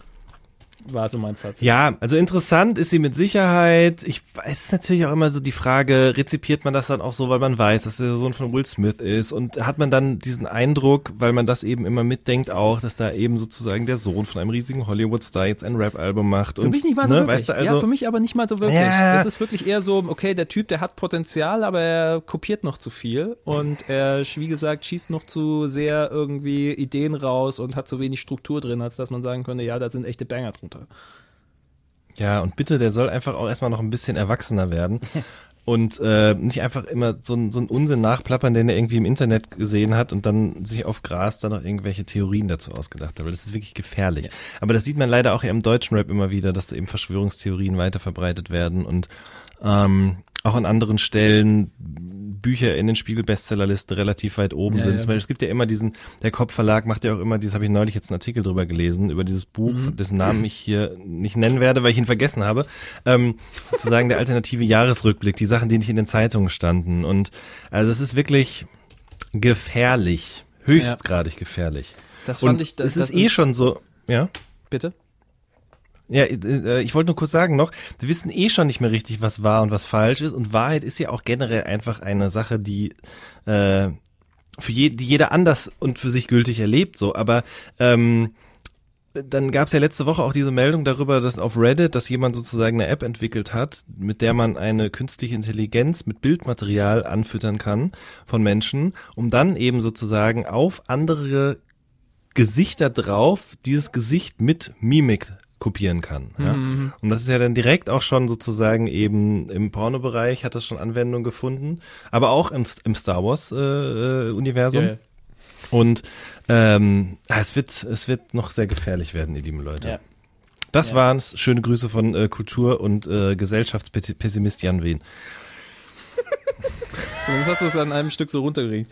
Weißt du, weißt du, an wen ich immer denke, wenn sowas dann kommt? So dieses aus, aus dem Bauch heraus irgendwie intelligent klingende Sätze aneinander rein. Das, da denke ich immer sofort an Eva Hermann, wenn du die noch kennst. Wenn ihr die noch Mhm. kennt. Das ist die ehemalige Tagesschau-Moderatorin, die irgendwann auch Autorin geworden sind, das Eva-Prinzip rausgebracht hat. Das war so ein Buch, ich glaube, da ging es darum, dass sie so- so dass, äh, die, die traditionelle Rolle der Mutter wieder nach vorne bringen wollte. Wurde dann, glaube ich, bei Kerner 2007 aus der Talkshow rausgeworfen, weil es da einen riesen Eklat dann on air gab und jetzt ist sie nur noch in rechten Kreisen irgendwie unterwegs. Da ist mir der Begriff der Street Smartness zum ersten Mal so über den Weg gelaufen und das hat super gepasst. Also so sich, sich einzubilden, dass man clever sei, weil man äh, für sich geschlossene Gedanken aneinander rein kann, aber wenn die halt alle leider in einen kleinen Haufen Scheiße gedippt sind, dann hängt halt immer noch was dran. Und Street, Absolut, aber das ist doch nicht Street Smartness. Street Smartness habe ich immer und darunter verstanden. Street Smartness, Smartness ist halt keine klug, ist halt Smartness vor allem. Es klingt da schon so schlimm. Street Smart ist nicht klug. Das war so der Tenor. Du kannst zwar irgendwie clever, clever nee. was rausbomben, aber äh, wenn es halt nicht fundiert ist und dann, dann, dann ist es halt auch nichts. Das würde ich aber eher, ähm, äh, wie soll man das denn? Pseudo-intellektuelle Bauernschleu Bauernschleue nennen, glaube ich. Street Smart ist, glaub, also meinem, in meinem Verständnis nach schon was anderes. Nämlich wenn du eben sozusagen dein Abitur oder dein, dein Bachelor of Arts, sagen wir mal so, nicht im Uni-Hörsaal, sondern eben auf der Straße gemacht hast. Also das ist schon auch so im, im Rap-Bereich eine Begrifflichkeit, die oft benutzt wird für jemanden, der zwar eben keinen universitären Abschluss hat, aber trotzdem mehr Ahnung von BWL hat als äh, jeder mh, Betriebswirtschaftslehren-Student, weil er eben äh, gelernt hat, aus einem Kilo zehn zu machen und dementsprechend auch aus 100 Euro 1000 oder was weiß ich, ich kenne mich nicht aus mit Drogengeldpreisen, aber ich glaube, dass es darauf eher abge ab, dass es eher darauf abzielt, die, tatsächlich. Die, der gute alte BWL, äh, Straßen-BWLer-Schein. Ja, das ist, Ja. äh, da, der, der Begriff hat sicherlich viele Ausprägungen. Ich habe ihn halt hauptsächlich in dem Kontext mitbekommen, dass Leute gemeint haben, sich irgendwelche seltsamen Theorien aus dem Arsch ziehen zu können. Ähm, aber ich verstehe auch so, wie du ihn verstehst. Das ist, äh, und du mit deinem stärkeren rap Alternat alternative Intelligenz vielleicht, so kann man das vielleicht auch nennen. Oh Gott, ich bin sehr vorsichtig geworden, was die Nutzung des, äh, des, des, äh, des Adjektivs alternativ angeht. Aber ähm, kommt hin, kommt hin. Ach Gottchen. Das ist aber echt interessant. Alternative waren früher, also mein Vater hat immer alternativ zu Menschen gesagt, die eben so ein bisschen öko drauf sind. Ja. Und äh, das ist ja heute, ist das ja durchaus auch ein bisschen was anderes. Alternative war auch meine Musikrichtung. Ja, eben, ganz genau. Ja. Das, ja, darüber wird noch zu sprechen sein in zehn Jahren oder so. Lass uns lieber aber weiter über Musik reden. Ähm, Torpus and the Art Directors habe ich nicht gehört. Du? Ich habe es mal angehört. Das ist was, wenn du, wenn du ein äh, Torpor sind die Art Directors, die äh, kenne ich seit ein paar Jahren, musikalisch, nicht persönlich.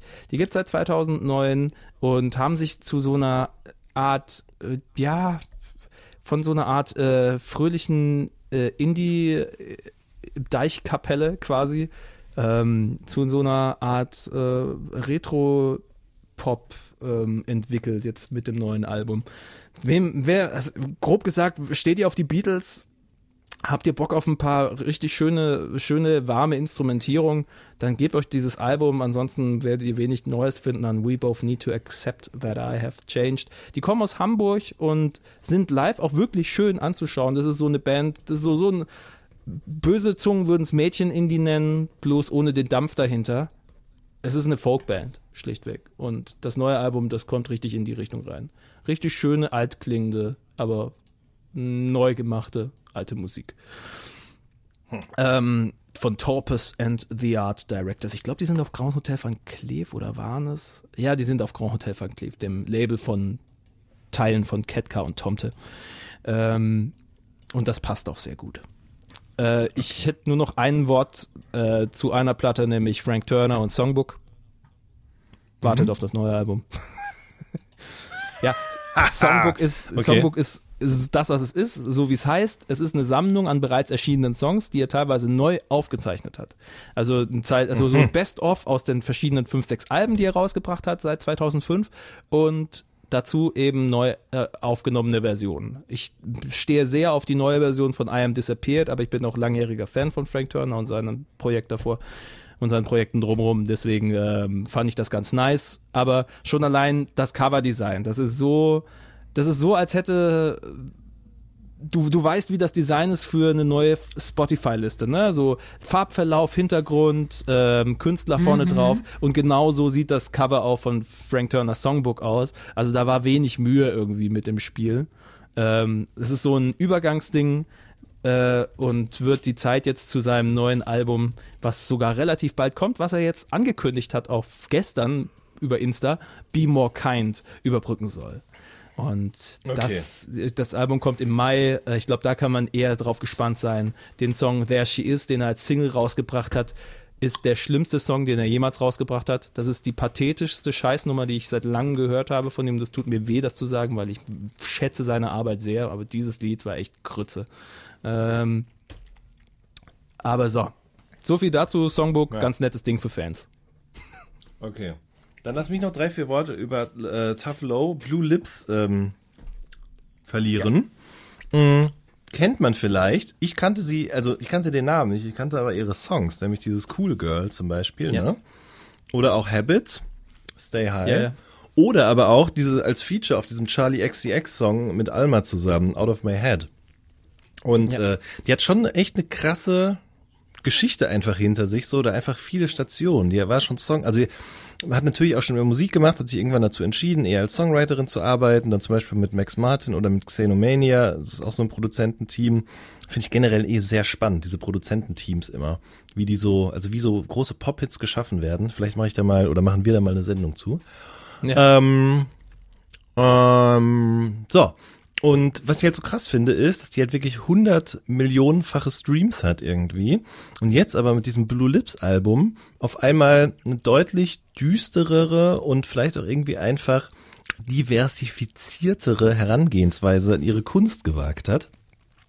Das Album hat ja im Untertitel diesen, diesen, diesen Beititel sozusagen Lady Wood Phase 2. Und ähm, es geht da auch natürlich, genau wie dem Album davor, eben quasi um eine Liebesbeziehung zu einer Frau, die dann eben irgendwann auch beendet wird und alles, was damit zusammenhängt, wird eben auf diesen Alben sozusagen verhandelt. Und das ist gar nicht so eine unglaublich tiefe Beziehung, sondern es geht schon in erster Linie, es ging, geht und geht dann eben auch in der Retrospektive eigentlich immer nur um Sex. So. Ja. Aber ähm, gar nicht auf so eine Art und Weise, die sozusagen eben den lüsternen Blick des Mannes befriedigt, sondern es ist einfach, ich finde es richtig krass, weil ich hätte tatsächlich jemandem, wie gesagt, ich kannte die gar nicht, ich kannte nur dieses Cool Girl, mehr kannte, wusste ich einfach gar nicht von der und habe mir dieses Album jetzt angehört und bin krass beeindruckt davon, wie die es sozusagen eben schafft, kommt von diesem, von dieser, von diesem, von dieser Pop-Perspektive sozusagen eben so ein interessantes, überhaupt nicht schlüpfriges und sich trotzdem nur um Sex drehendes Album zu machen. Ja. Ähm, was irgendwie gar nicht irgendwie dafür gedacht ist, sozusagen, dass Leute sich das anhören und dann hinter einen drauf keulen, sondern es ist einfach in total reife Auseinandersetzung mit einer primär sexuell stattfindenden Beziehung zwischen zwei Frauen. Ähm, Punkt. So. Ja. Und da muss ich sagen, das geht mir viel besser rein als irgend so ein Scheiß, Entschuldigung, von zum Beispiel St. Vincent oder so. Das ist mir alles immer, oder ich muss ganz ehrlich auch sagen, wahrscheinlich kriege ich dafür wieder aufs Maul, aber auch so Peaches und so. Das ist immer alles so kompliziert und laut und krachig und nervig und ich höre mir das viel lieber an, wenn es so gemacht ist wie bei Tough Low auf Blue Lips. Du hast mich sehr in meinem äh, äh, Album des Jahres Herz getroffen mit der Aussage, aber das ist okay, damit musst du Das ist, leben. ja, Das- das, damit muss ich leben, damit musst du leben, damit muss jeder leben, der diese Sendung auch hört. Es ist einfach nichts für mich. das ist fair. Ich weiß nicht, das ist irgendwie, ich weiß nicht, das ist sowas, das, ich verkrampf da immer bei, weil ich immer Angst habe, ich verstehe es falsch. das ist dir zu Ähm, arty. Ja. Ja, das ist, glaube ich, genau der Punkt. Ich kann, ich kann sehr gut nach, ich kann schon nachvollziehen, was du meinst. Es ist dir einfach schlicht zu arty, wenn so eine St. Vincent herkommt und dann so ein riesen, äh, riesen Collagen-Ding aufzieht. Und dieses eben gemacht hat mit äh, so Songs wie Los Angeles, schon allein das Wortspiel, Mass Seduction. Naja, ich mag's sehr. Aber dafür sind wir ja hier, um uns Sachen an den Kopf zu werfen. So wie du es erklärt hast, die Platte von Tovelo hat mich ein bisschen erinnert an diesen Film von Michael Winterbottom. Ach so. Ähm, Nine Songs. Man sagt Ähm, Tove Lo. Ich meinte Tovelo, also zumindest im Radio haben wir sie immer Tovelo, Tovelo benannt. Hi, tough. Ja, ja, ähm, ja, hast recht. Sorry, boah, habe ich mich als heftiger Noob geoutet gerade. du hast die Platte wenigstens gehört. meine Hausaufgaben gemacht. Heute Morgen. Ähm. zwischen, zwischen zwei Crunches. Ähm, mich hat's an Nine Songs erinnert. Ein Film, von dem ich auch immer sehr enthusiastisch gehört und gelesen habe, aber selber nie gesehen, wie es circa 80 Prozent der Filme geht, äh, von denen ich höre. Ähm, das war so ein Film, da gab es ja von 2004. Da haben lauter Bands irgendwie Auftritte gehabt. Es geht um die Beziehung von, glaube ich, von, von zwei Menschen und der ist sehr explizit. Also man sieht die halt wirklich beim Vögeln. Aber das ist halt Teil des Ganzen und da geht's eigentlich gar nicht. Es ist, es ist die Darstellung ist auf eine Art pornografisch, aber es kommt einem nicht so vor. Und dazu gibt es dann lauter Auftritte von Franz Ferdinand. Ich habe jetzt hier noch eine Liste. Elbow sind da mit dabei. Ähm, Dandy Warhols, Super Furry Animals, Von Bondys, Black Rebel Motorcycle Club. Also da ist, ähm, das ist, das ist so dieses, dieser selbstverständliche Umgang mit Sexualität. Das ist so ein bisschen das, woran es mich erinnert Ja. hat. Kommt das hin? Ja. Crazy. Absolut. Sorry, dass ich hier schon wieder Studentenfutter. Studentenfutter. Futter. Ich habe im, Aber auch nicht zu viel.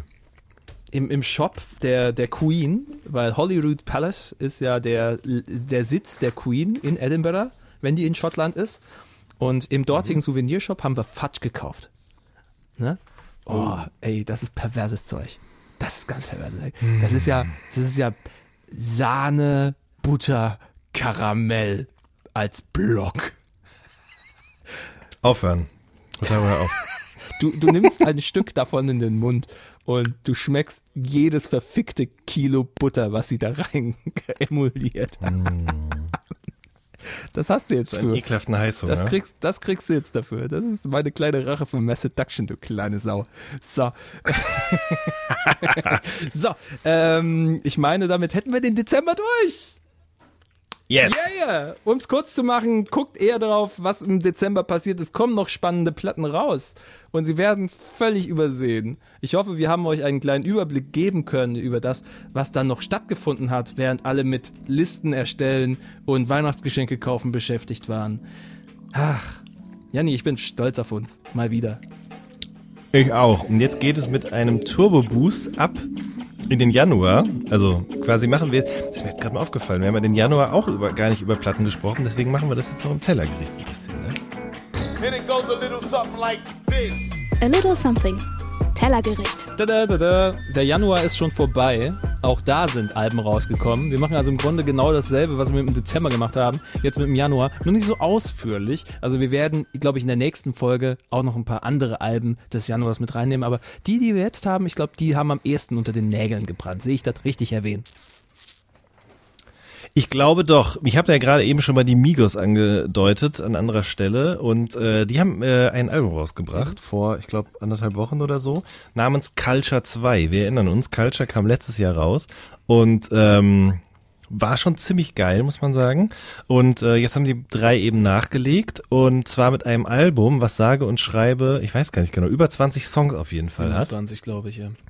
Ja, also brutal lang, viel zu lang, aber finde ich gar nicht so wild. Man kann auch einfach sagen, man dampft auf die Hälfte runter. Ich hatte eh schon vor, eine Playlist zu machen, nur mit den guten Songs des Albums, weil das sind so zwölf, also ungefähr die Hälfte davon. Ähm, Noch ihr bekommt, raus, Alter. Mach es echt. ja, sollte ich vielleicht wirklich mal tun, weil es gibt tatsächlich ein paar, paar Songs da drauf, die extrem gut sind. Und ähm, das sind auch die Songs, die so ein bisschen abweichen von der Migos-Norm. Ja? Also das Album geht los mit sehr atonalen Synthes, mit 808s und eben diesem klassischen Triplet-Flow und so weiter und so fort. Ich meine, dafür hat man Migos kennengelernt oder dafür liebt man sie auch ein Stück weit ähm, oder größtenteils wahrscheinlich sogar. Mhm.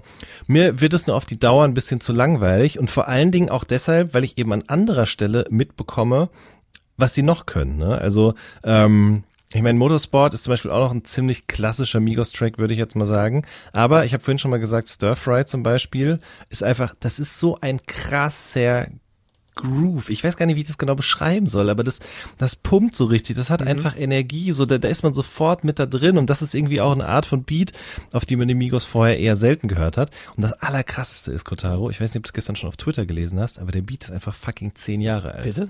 Der ist quasi original so, hat Pharrell den von der alten Festplatte geholt und die Migos haben drauf gerappt.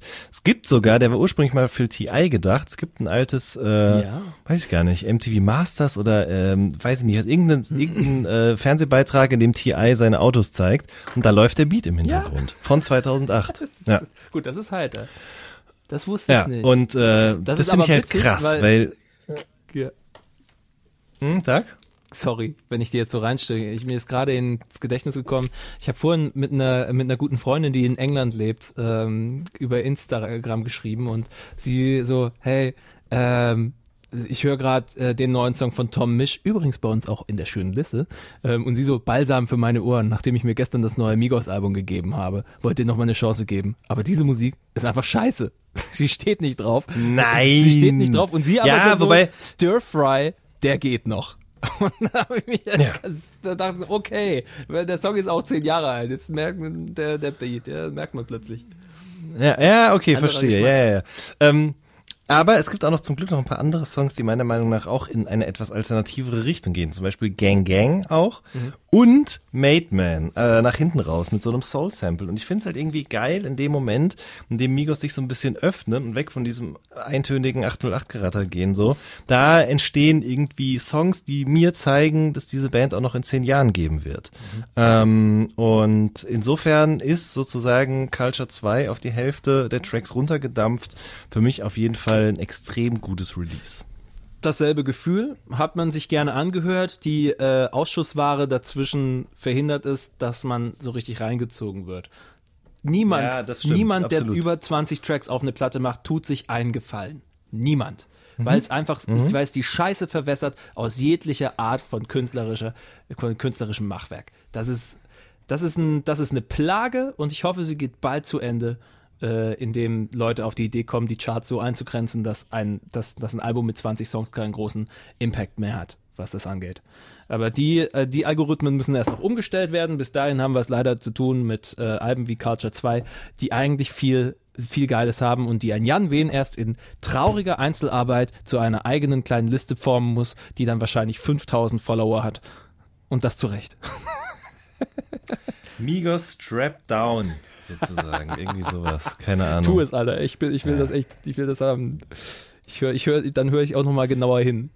Weil ähm, wirklich, ich glaube, ich bin bis zur fünf, zum 15. Song gekommen und dann dachte ich so, nee, sorry, ich höre jetzt Nils Fram. Das ist mir jetzt.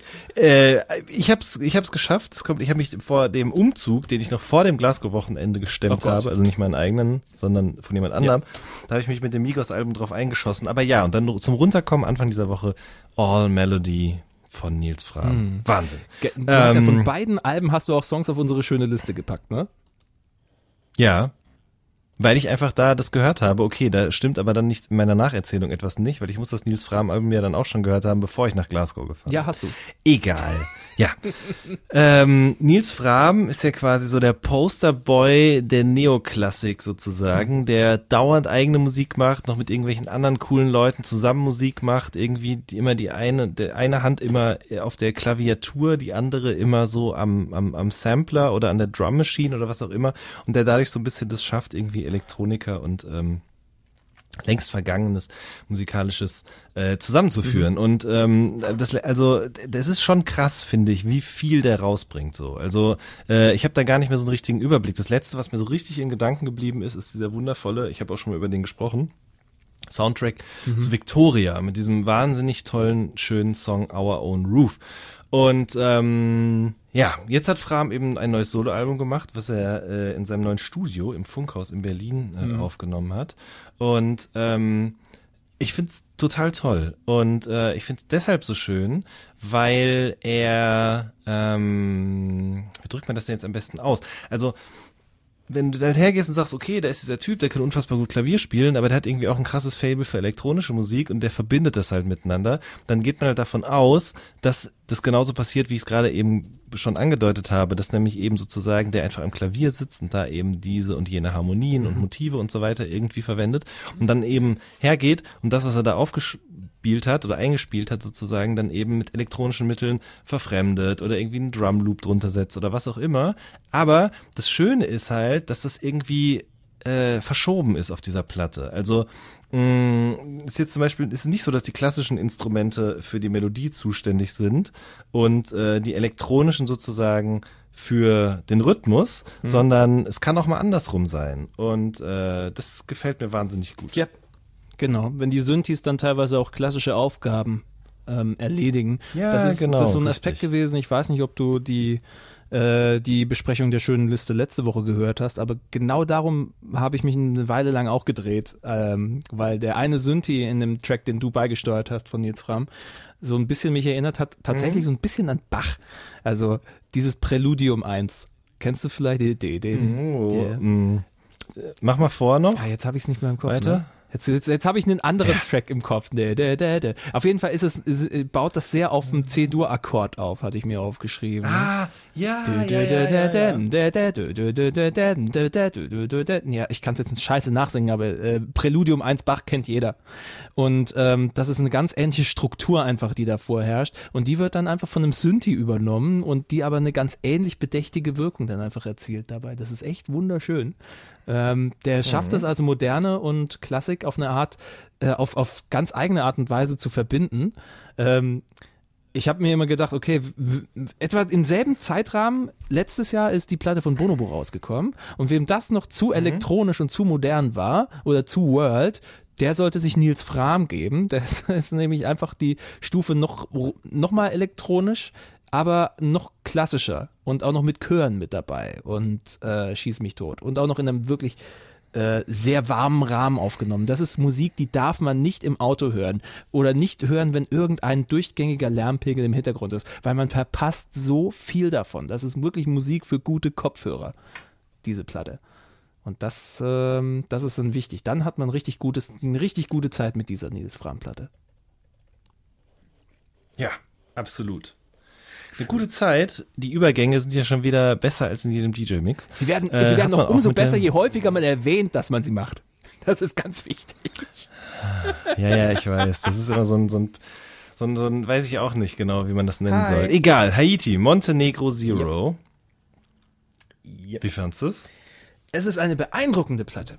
Das ist ein beeindruckendes Ding und das ist so, so das, ich fand, daraufhin hat sie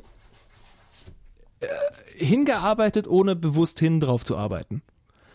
Die hatte Bock, ein Ding zu machen, das sollte so und so klingen und dann hat sie einfach laufen lassen. Im Zuge dessen, wir hatten sie zu Gast in 1 Live Plan B, ist bei uns die Frage so entstanden, sag mal, wie alt ist sie eigentlich? Weil das ist ja so ein Ding, das hat sie nie verraten. Oder verrät sie eigentlich nicht, spricht sie nicht drüber. Steht auch nicht bei Wikipedia, kann man auch sonst irgendwo nirgendwo finden. Ähm, oder außer man sucht, glaube ich, 50 Minuten lang irgendwelche alten Artikel durch. Äh, Man weiß einfach nicht, wie alt sie ist, wie lange sie schon Musik macht, weiß man aber schon. Und das ist halt so ein geiles Ding, dass sie seit 2007, 2008 halt schon da ist und in Hamburg Musik macht. Schon eine der ersten war, die sich eben an diesen ganzen Atlanta-Sound äh, probiert hat. Ähm, und einfach unfassbar viele Ecken ab, absetzt, äh, am, abgeht musikalisch und ausprobiert und macht. Weil sie auch von sich aus sagt, ja, habe ich ja alles schon gemacht, mit so einer seltsamen Selbstverständlichkeit, die man ihr als Arroganz auslegen könnte, aber es nicht tut, weil man ihr schon glaubt, dass sie das Ganze schon gemacht hat. Voll, wollte ich gerade sagen. Das hätte ich, das war zum Beispiel, was ich jetzt niemals mit ihr assoziiert hätte. Ähm, es ist aber natürlich, klar, also es ist schon so ein bisschen, es wirkt sicherlich auf manche Leute komisch, wenn jemand sich sozusagen wirklich überall mal ausprobiert. Ne? Ähm, aber ich finde irgendwie, sie hat das irgendwie, du hast es schön gesagt, so, das ist irgendwie nur eine logische Konsequenz, diese Platte jetzt. Also es kommt da alles zusammen, was sie gemacht und was hat und was sie auch ausmacht auf eine Art und Weise so. Ne? Also irgendwie, ähm, ja, wie soll man das denn nennen? Ich weiß auch nicht. Das Ding ist ja, also das, da ist, da passiert ja alles drauf. Da ist Pop drauf, da ist Rap drauf. Da ist ähm, Kunst drauf, aber da ist auch Müll drauf im positiven Sinne. So, da ist irgendwie Dancehall und NDW, alles passiert neben, über, hintereinander äh, und ist dadurch so eine, aber es hat immer noch irgendwie ein einendes Momentum und das ist einfach so eine geile, ähm, ja, weiß ich nicht, eine Grenzüberschreitung in alle Richtungen. Ähm, und das ist einfach grandios, meiner Meinung nach. Dabei auch Also völlig, toll. dabei auch völlig abgetrennt von der Hamburger Rap-Geschichte als solche. Die hat keine großen Mhm. Links zu, zu anderen Jungs, zu anderen, äh, zu, zu Größen der 90er. Das ist also am ehesten vergleichbar vielleicht von der, äh, von der Reichweite her, die sie nutzt, ist es vielleicht mit Deichkind, aber dann ist es auch nicht mal mehr, dann ist Deichkind sogar schon noch mal eine Ecke zu formatiert für das, was Haiti macht. Das ist ein so ein bisschen Deichkind Unchained, was sie dann liefert mit Montenegro Zero. Das geht los mit, 1000, äh, mit 100.000 Fans, was einfach nur, nur nach vorne ballert. Ich habe und diese, diese geile Aussage in sich trägt, ich habe 100.000 Fans, die mich alle gar nicht kennen. das ist Dieser Beat Ja. auch. Es ist grandios. Dieses Störgeräusch, dieses Handy-Störgeräusch, äh, zusammen mit so Schnappatmung, also Kitschkrieg haben das Ding ja komplett produziert und da einfach wieder komplett gute Arbeit geleistet, kann man nicht anders Ja. sagen. Auch, was ich auch so schön daran finde, das muss ich an der Stelle nochmal sagen, bevor wir noch vielleicht auf die einzelnen Songs eingehen, ähm, es gibt ja diesen Song, dessen Namen ich jetzt gerade vergessen habe. Ich glaube, es ist Bahama Mama. Doch, Ja. genau, ja. Und äh, der benutzt ja die gleichen Harmonien, die gleiche Struktur wie Fast Forward von Trettmann und Materia. Hört euch die beiden Songs mal hintereinander an, ihr lieben Menschen. Ich werde die auch hintereinander in die Playlist hauen, dann könnt ihr euch dann nochmal äh, vergewissern. Weil das ist quasi genau das gleiche Motiv, was da benutzt wird. Und die beiden, Trettmann und Tahiti, verbindet ja eh auch eine Freundschaft und äh, auch ein künstlerisches Denken, mh, gehen da aber ganz anders mit um. Total toll. Ja. Insgesamt einfach sehr viel Abwechslung, was man kriegt. Sunny Drive-By, es hat halt dieses schöne, swavige Ding. Ähm, Gold als so die Art Ballade der Platte, die schon so ein bisschen graue Betonrichtung geht.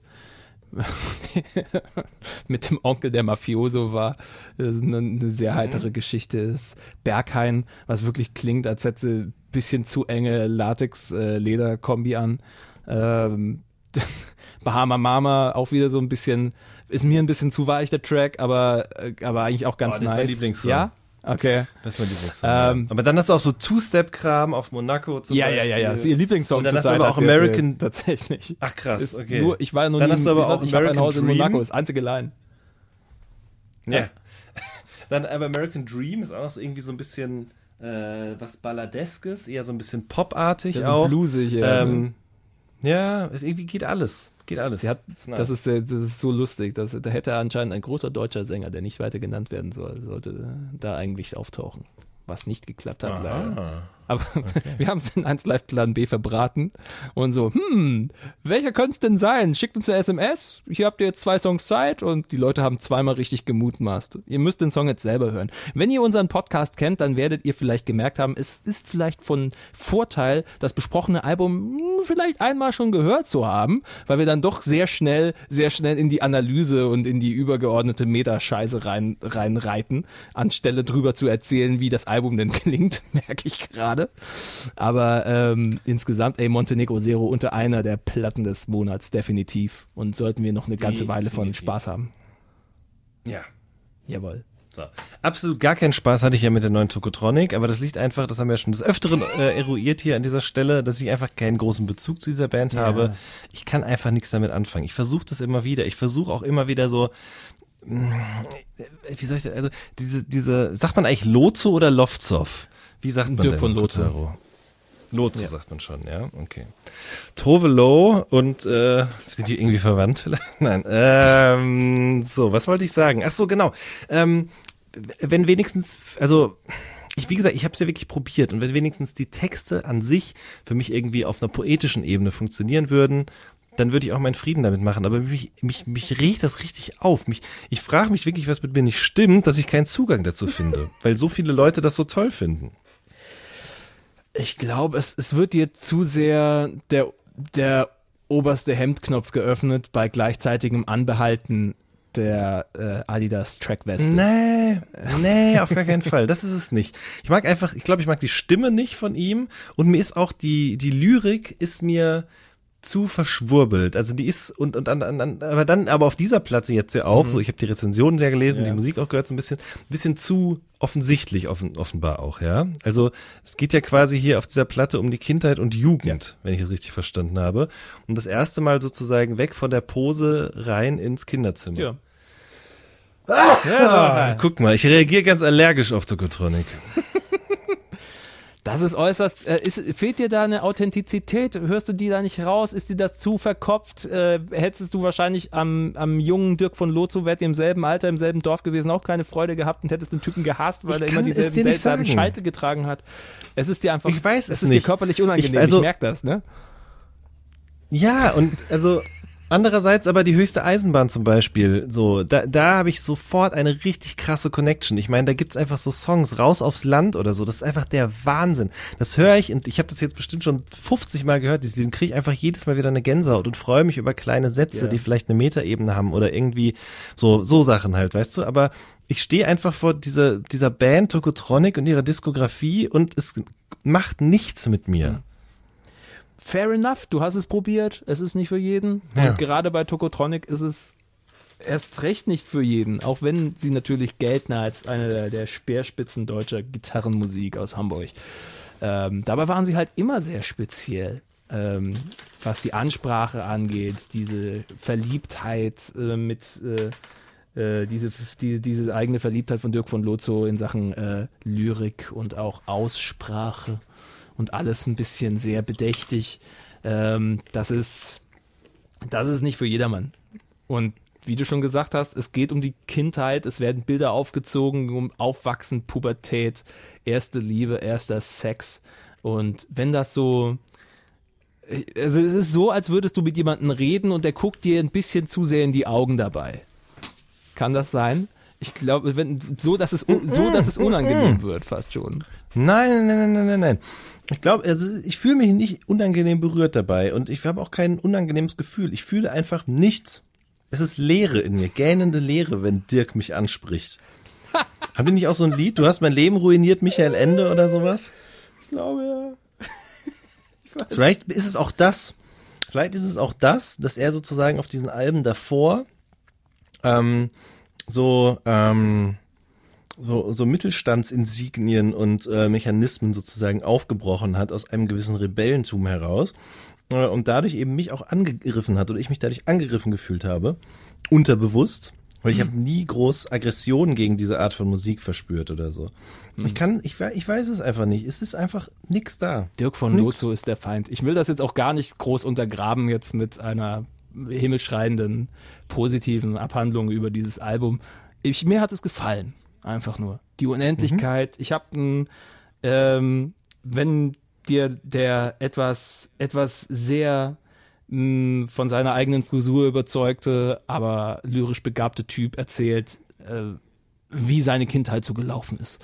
Das ist, das kommt bei mir an. Und das, da höre ich Tokotronic gerne zu. Es ist auch besser als in den letzten zwei Alben, die für mich dann ein bisschen ziellos waren, ein bisschen zu ruhig teilweise. Hier passiert endlich wieder was bei Die Unendlichkeit und äh, hat mir ein schönes, schönen Einblick gegeben, einen schönen, unaufgeregten Einblick in so eine Kindheit, wie sie Anfang der 90er halt in der irgendwie in, in der in der bundesdeutschen Vorstadt abgegangen ist. Äh, so un so unspektakulär sie auch abläuft, aber äh, eben in ganz besonderen Worten verpackt. Ich habe darum jetzt nicht so den Riesenzugang zu. Ich kenne Leute, die es tun. Ich meine, wir haben auch schon in der ersten Folge von der schönen Liste meinen lieben Kollegen Philipp Kressmann be, äh, bedacht mit ein paar Worten, der äh, seinem Philosophiestudium sei Dank ähm, einen Haufen an Autoren und verschiedenen Stücken als mögliche Referenzen zuordnen konnte, ähm, diesem Album, und es auch in einem Video übrigens getan hatte. Wir haben Aussagen von Philipp Kressmann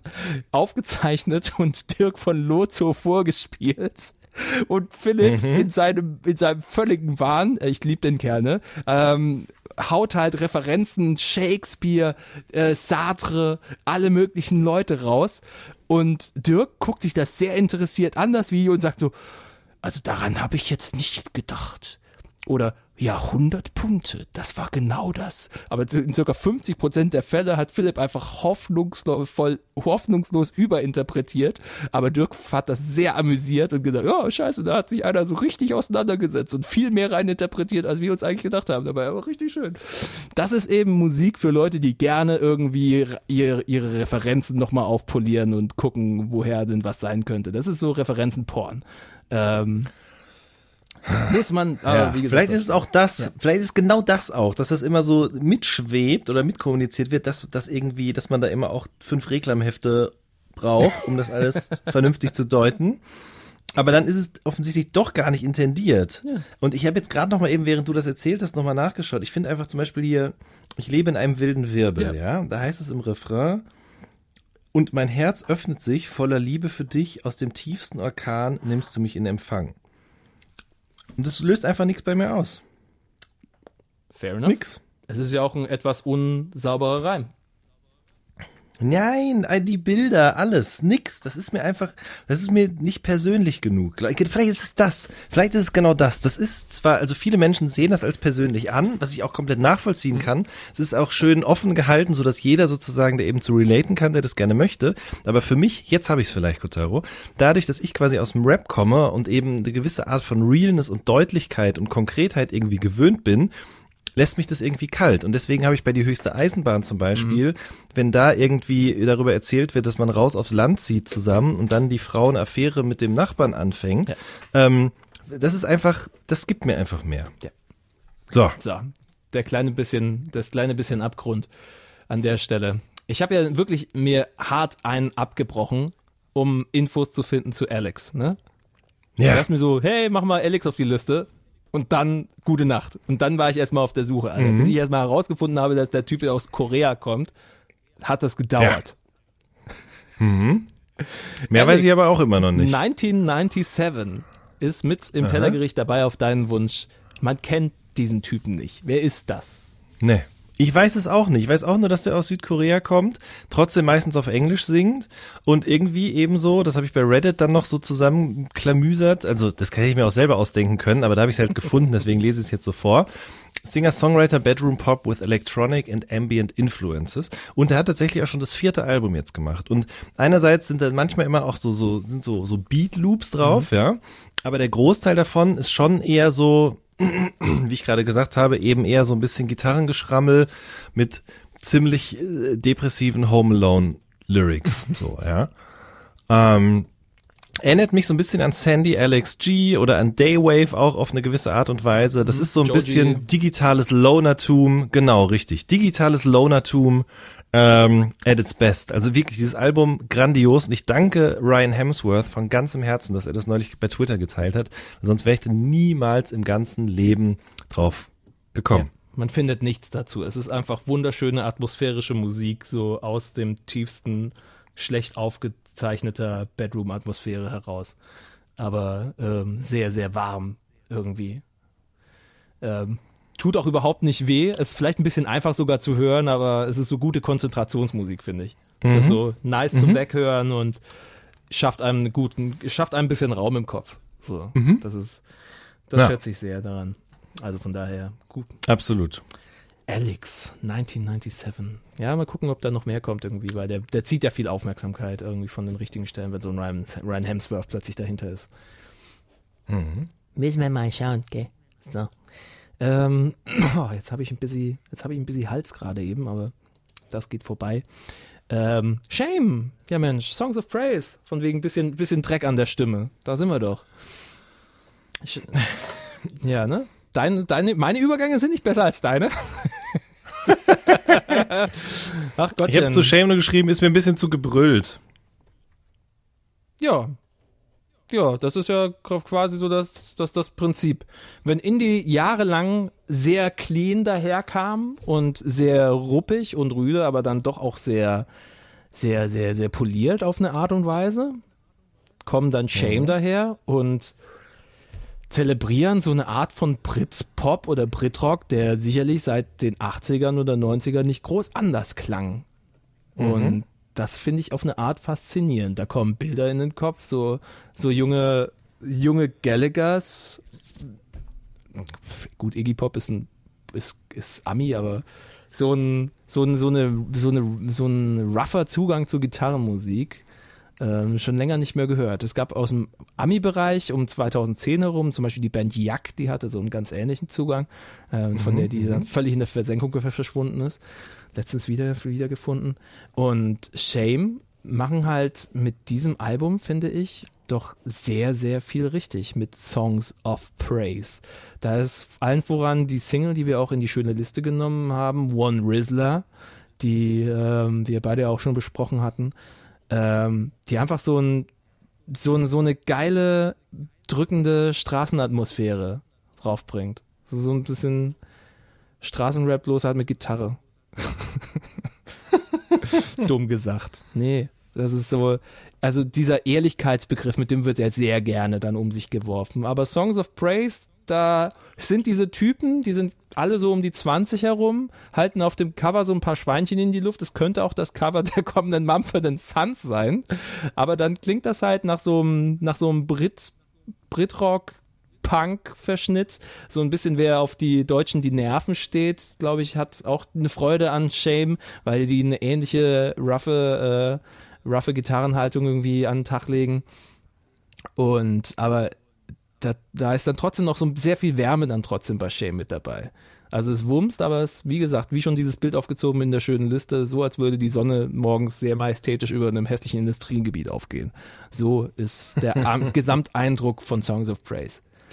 Sei es eben One Rizzler oder der Opener Dust on Trial, Gold Hole. Also da ist sehr, sehr viel Freude drauf auf diesem Album. Gitarrenmäßig geht das Jahr gut los mit Shame, finde ich. Schön. Meine Güte. Und sie machen Fotos mit Alpakas. Also Marek Bäuerlein, you know the drill. Ähm, Nee, der ist schon wieder raus da. Da muss ich jetzt mal Nee. hier, äh, nee, nee, das ist jetzt durch. Das hat irgendwie dadurch, dass die Leute das alle im Podcast gehört haben, haben die ihn damit zugebombt Ja? und der ist jetzt da, der Grind ist vorbei, ja, ja. der Grind kann vorbeigehen. Die Liebe wird niemals. Mhm. Alpakas sind wundervoll. Alter. Lass, lass den von niemandem sagen, Al, äh, Alpakas sind, sind nur eine Mode. Na gut, okay. Gott darum. Ah, Ja Mensch, jetzt haben wir heute aufgenommen, morgen kommt das neue Album von Justin Timberlake, morgen kommt das neue Album von Rye. Ja. Rye? Wie sagt man eigentlich? Weiß ich auch immer nicht Rye. genau. Ach. Willkommen bei dem Podcast, bei dem immer ein der eine von den beiden seid. immer nicht weiß. Ja, oder das auch. Nein, aber ich finde es andererseits auch gut, dass wir nicht morgen erst aufnehmen und dann quasi so mit hechelnder Zunge sozusagen direkt uns eine Meinung bilden müssen zu diesem Justin Mhm. Timberlake-Album, von dem ich ein bisschen Angst habe, um ehrlich zu sein. Mm, sondern dass wir es ein bisschen auf uns wirken lassen können. Vollkommen zu Recht hast du Angst vor der Platte.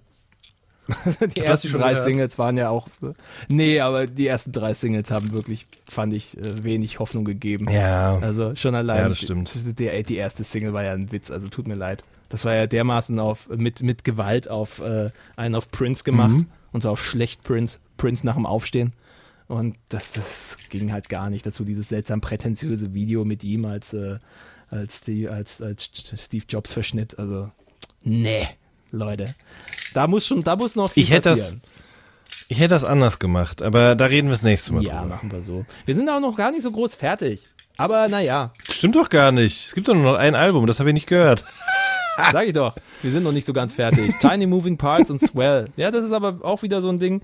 Ähm, ja, es ist jetzt viel Material mit dabei, was ihr auch in der schönen Liste wieder entdeckt habt. Aber das, das nehmen wir doch die schöne Liste als eine Art Vorgeschmack auf das, was wir dann letztendlich dann bringen im Monat. Und bei Tiny Moving Parts war auch mehr Zufall, dass die Platte jetzt im Januar rausgekommen ist. Die haben so in die letzten Monate über schön, ähm, s- schön Sachen rausgebracht. Ähm, sie kommen aus dem, aus, aus so einem Emo-Rock-Math-Lager, also viel Gitarrentappings der Marke äh, mit ähm, Midwest-Emo der 90er, angefangen oder so ab, äh, ab so Bands wie American Football, die das schon wunderschön gemacht haben. Und äh, halt gemischt mit so einem gewissen zugänglichen Pop-Punk. Klingt hässlich, aber Tiny Moving Parts machen das sehr schön und sehr sympathisch. Die Themen sind angemessen herzschmerzig. Eine richtig gute, schöne Emo-Pop-Punk-Platte. Swell, Tiny Moving Parts und äh, angenehme Typen auch. Kann man sich also sehr gerne geben. Ähm, viel mehr Worte müssen wir dazu aber nicht verlieren, denn wir haben unsere erste Patronen-Review vorhin angekündigt. Ja. Oh, stimmt, ja. Ja. Zu einer EP, die wir, glaube ich, beide nicht gehört haben. Also zumindest ich habe die nicht gehört. Cars hast du, glaube ich, auch nicht gehört, oder? Nee, habe ich auch nicht gehört. Umso besser. So. Deswegen sind wir völlig befreit von jedweglichem Vorteil, was meinerseits eher positiv wäre, weil ich habe was über für Cars und sein, sein Machwerk. Ähm, Cars äh, als solches in den letzten Jahren eher in Erscheinung getreten als ein Viertel der Orsons. Als der Typ mit einer immer leicht nöligen Stimme und den wilden Haaren und ein, ein, ein Zucker von Mensch ist, den ich ein bisschen in die Scheiße geritten habe bei der Krone-Verleihung 2015, glaube ich, wo ich dann als äh, Reporter zu den Promis musste und die dann live irgendwie mit dem Mikrofon behaken musste, was bei Porky ganz furchtbar schief gelaufen ist, weil er sich dann live on air über die Show beschwert hat. Und äh, Stark. Cars halt nicht mehr ganz im fittesten Zustand der, der, der Welt war. Und ich ihm dann halt irgendwelche Fragen gestellt habe und er dann doch recht lange gebraucht hat, um zu antworten. Ich meine, er hat dann noch in der Ab nach der Abmoderation live hörbar für alle gesagt, ey du Fotze, kommst ausgerechnet zu mir jetzt, oder? Das war großartig. ah, das, war, das war schön. Ich, ich habe viel Liebe für Cars und auch für unseren Patronen, Emil Lier, der 10 Dollar vier Monate hintereinander uns reingesteckt hat. Und vielen Dank erstmal an dieser Stelle, lieber Emil. Du hast dir, Ja, du hast dir die dritte Reward-Stufe damit ausgesucht, was dich dazu berechtigt, einmal pro Jahr deinen Senf dazu zu geben zu einer Platte, die du geil findest. Ähm, ich würde das der Einfachheit einfach mal vortragen. Er hat uns nämlich einen Text geschickt. Emil ähm, findet seine Stimme scheiße und will einfach, dass wir das vorgelesen haben. Ähm, was jetzt passiert, denn Cars hat eine EP namens Zucker rausgebracht. Die gute Laune-Maschine der Orsons kommt auf seiner neuen EP Zucker überraschend düster daher und zeigt eine ergreifend rohe Facette des selbsternannten Leader des Love Movements. Und ja, um Liebe geht es hier wieder, aber so bunt und schön, wie die Frisur auf dem Cover andeutet, geht es hier nicht zu. Hier spricht jemand, der kurz nach einer gescheiterten Beziehung nach neuem Halt sucht und so den seinem Künstlerdasein verbundenen Verlockungen nachgibt. Man findet sich in einer Welt von Drogen, schnellem Sex und diffuser Orientierungslosigkeit wieder, die so überhaupt nicht seinem charakteristischen Storytelling und pointierenden Formulierungen die Verzweiflung plötzlicher Einsamkeit bedrohlich fühlbar zu machen. Das erinnert an vielen Stellen inhaltlich an The Weeknd und so sind auch die frappierenden Ähnlichkeiten mancher Versstrukturen und der Melodieführung zu eben dem wohl als Verneigung vor der eindeutigen Inspirationsquelle zu sehen. Dabei entsteht eine RB geprägte, modern klingende EP, deren Songs auf musikalischer und emotionaler Ebene packend sind. Am Ende bleibt man fast erleichtert zurück, dass im letzten Song Gute Nachrichten doch wieder der bekannte und oftmals an der Grenze des Ertragbaren liebeversprühende Cars Oberwasser gewinnt und dieses dunkle Kapitel damit abschließt. Cars schafft es, wie schon auf der Jamaica-EP, einen Vibe auf mehreren Songs einzufangen und aus verschiedenen Perspektiven zu beleuchten und dann den Punkt zu finden, wenn alles gesagt ist. Das ist Emil und seine Rezension zur EP von Cars Zucker. Vielen Dank dir dafür. Ja, vielen lieben Dank. Sehr schön geschrieben. Echt krass, ne? Ja, auf jeden Fall. Ja, das war so. Hat mir echt gut gefallen. Ich hatte, ich hatte zwischenzeitlich das Gefühl, ich verliere mich im Satz, aber das ist dann halt auch eher Schriftsprache, aber dafür hat er das Teil wirklich sehr, sehr geil auf den Punkt gebracht. Also ich habe einen guten Eindruck bekommen. Meine Güte. Absolut. Nur Kenner unterstützen diesen Podcast, Alter. Wahnsinn. Geil. Wie gesagt, wenn ihr das auch machen wollt, wenn ihr uns entweder einen Text bringen wollt oder ihr wollt uns mitteilen, vielleicht über eine Sprachnachricht, welche Platte ihr geil findet, muss auch nicht so äh, rhetorisch geschliffen sein, wie das jetzt Emil gemacht hat, wie er es hervorragend gemacht hat übrigens. Ähm, dann schaut euch an patreon.com slash a little something. Verschiedene Reward-Stufen haben wir zur Verfügung. Entweder 2 Dollar, wenn ihr einfach so uns was hinstecken wollt, 10 Dollar pro Monat, wenn ihr wie gesagt eben das auch machen wollt und dann gibt's noch andere Möglichkeiten. Ah, Wer hat denn alles jetzt gerade eben mehr als 5 Dollar die letzten paar Monate äh, dazu gesponsert? Das hier ist ein, ein kleines Infomercial an der Stelle, was für äh, was natürlich mit der Stufe zu tun hat zum anderen und weil wir auch äh, diesen Moment nutzen wollen, um ein paar von euch, die uns eben ein bisschen Kohle geben, ein wenig mehr zu ehren. A Little Something bedankt sich bei allen neuen Patronen. Diese hier stecken uns monatlich 5 Euro zu, wenn wir nur vielleicht mal ein bisschen leiser spielen würden, ja? Danke. Björn Grabinski arbeitet zur Enttäuschung aller nicht im Tunnelbaubusiness. Christian Dreier ist der neue Vorsitzende des Branchenverbandes VDMA Landtechnik, die im VDMA organisierten Landmaschinen- und Traktorenhersteller. Nee, das war doch der falsche. Andreas Kretzler. Ja, er weiß, das klingt wie Kitzler. Ja, und Kretze, ist egal, macht euch keine Mühe. Boss Rush. Das beste YouTube-Magazin zu Gaming-Kultur mit äußerst geistreichen und manchmal etwas textintensiven Spiele-Reviews. Duschan, ich hab's dir jetzt schon so häufig gesagt, aber egal. Schaut seinen Channel, er ist sehr gut. Wollt ihr auch an dieser Stelle verewigt werden oder euch wenig verschleierte Schleichwerbezeit erkaufen? Checkt unsere Reward-Stufen und unterstützt uns auf patreon.com slash a little something. Vielen, vielen lieben Dank euch. Das ist wirklich schön.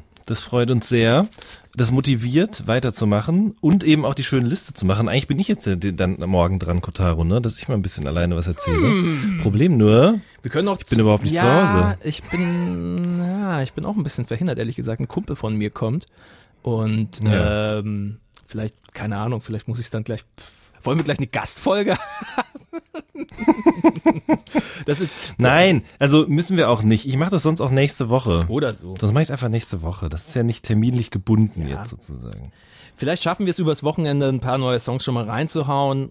Ähm, die Besprechung des Ganzen folgt dann halt dann, wenn wir Zeit haben, weil wir sind all beide irgendwie jetzt ein bisschen sehr viel unterwegs. Juti. Dauernd immer nur unterwegs, ihr lieben Leute. Meine Mama hat eben gerade auch schon wieder bei WhatsApp gefragt, ob alles okay ist bei mir. Sie spürt das. Ja. Mütter spüren das. Ja. Wenn ihre Kinder ja. am Rande ihres Zucker- und Grüntee-Reservoirs angekommen sind, lieber Jan Wehn, sehe dies als Warnung. Ist alles in bester Ordnung. Ich habe Samstag und Sonntag frei und werde nichts tun, als Playstation zu spielen. Oh, voll schön. Kaufst, kaufst du dir Monster Hunter? Monster Hunter World? Da kannst du Ist das so, ein- das ist so ein neues Ding gerade, ja, ne? Dann kannst du mit dem Timur spielen und Mia. Nee, das mache ich nicht. Ich habe ja keinen PlayStation Plus Account und ich werde mir auch keinen holen. Das kostet ist einfach rausgeschmissenes Geld. Seitdem ich wieder arbeite, seit Anfang Januar, habe ich die PlayStation zweimal angemacht. Dreimal, wenn es hochkommt.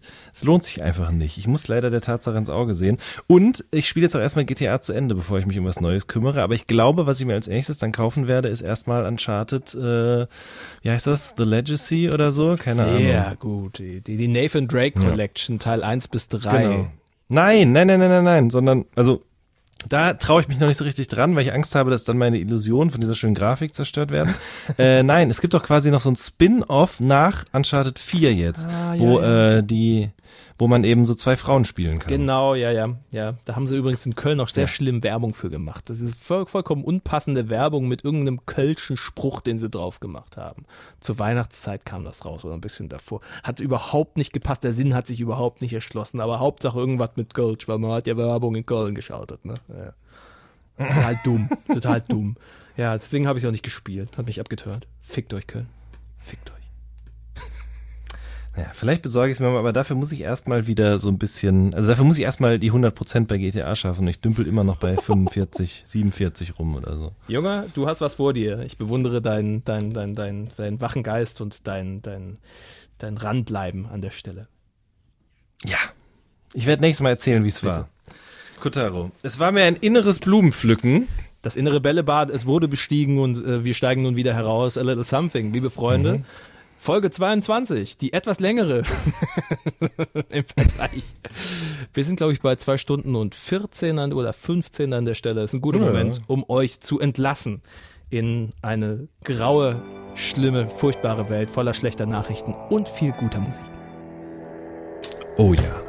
Bis zum nächsten Mal. Tschüss. And it goes a little something like go a this. little something like this. A little something like this. And it goes a little something like this.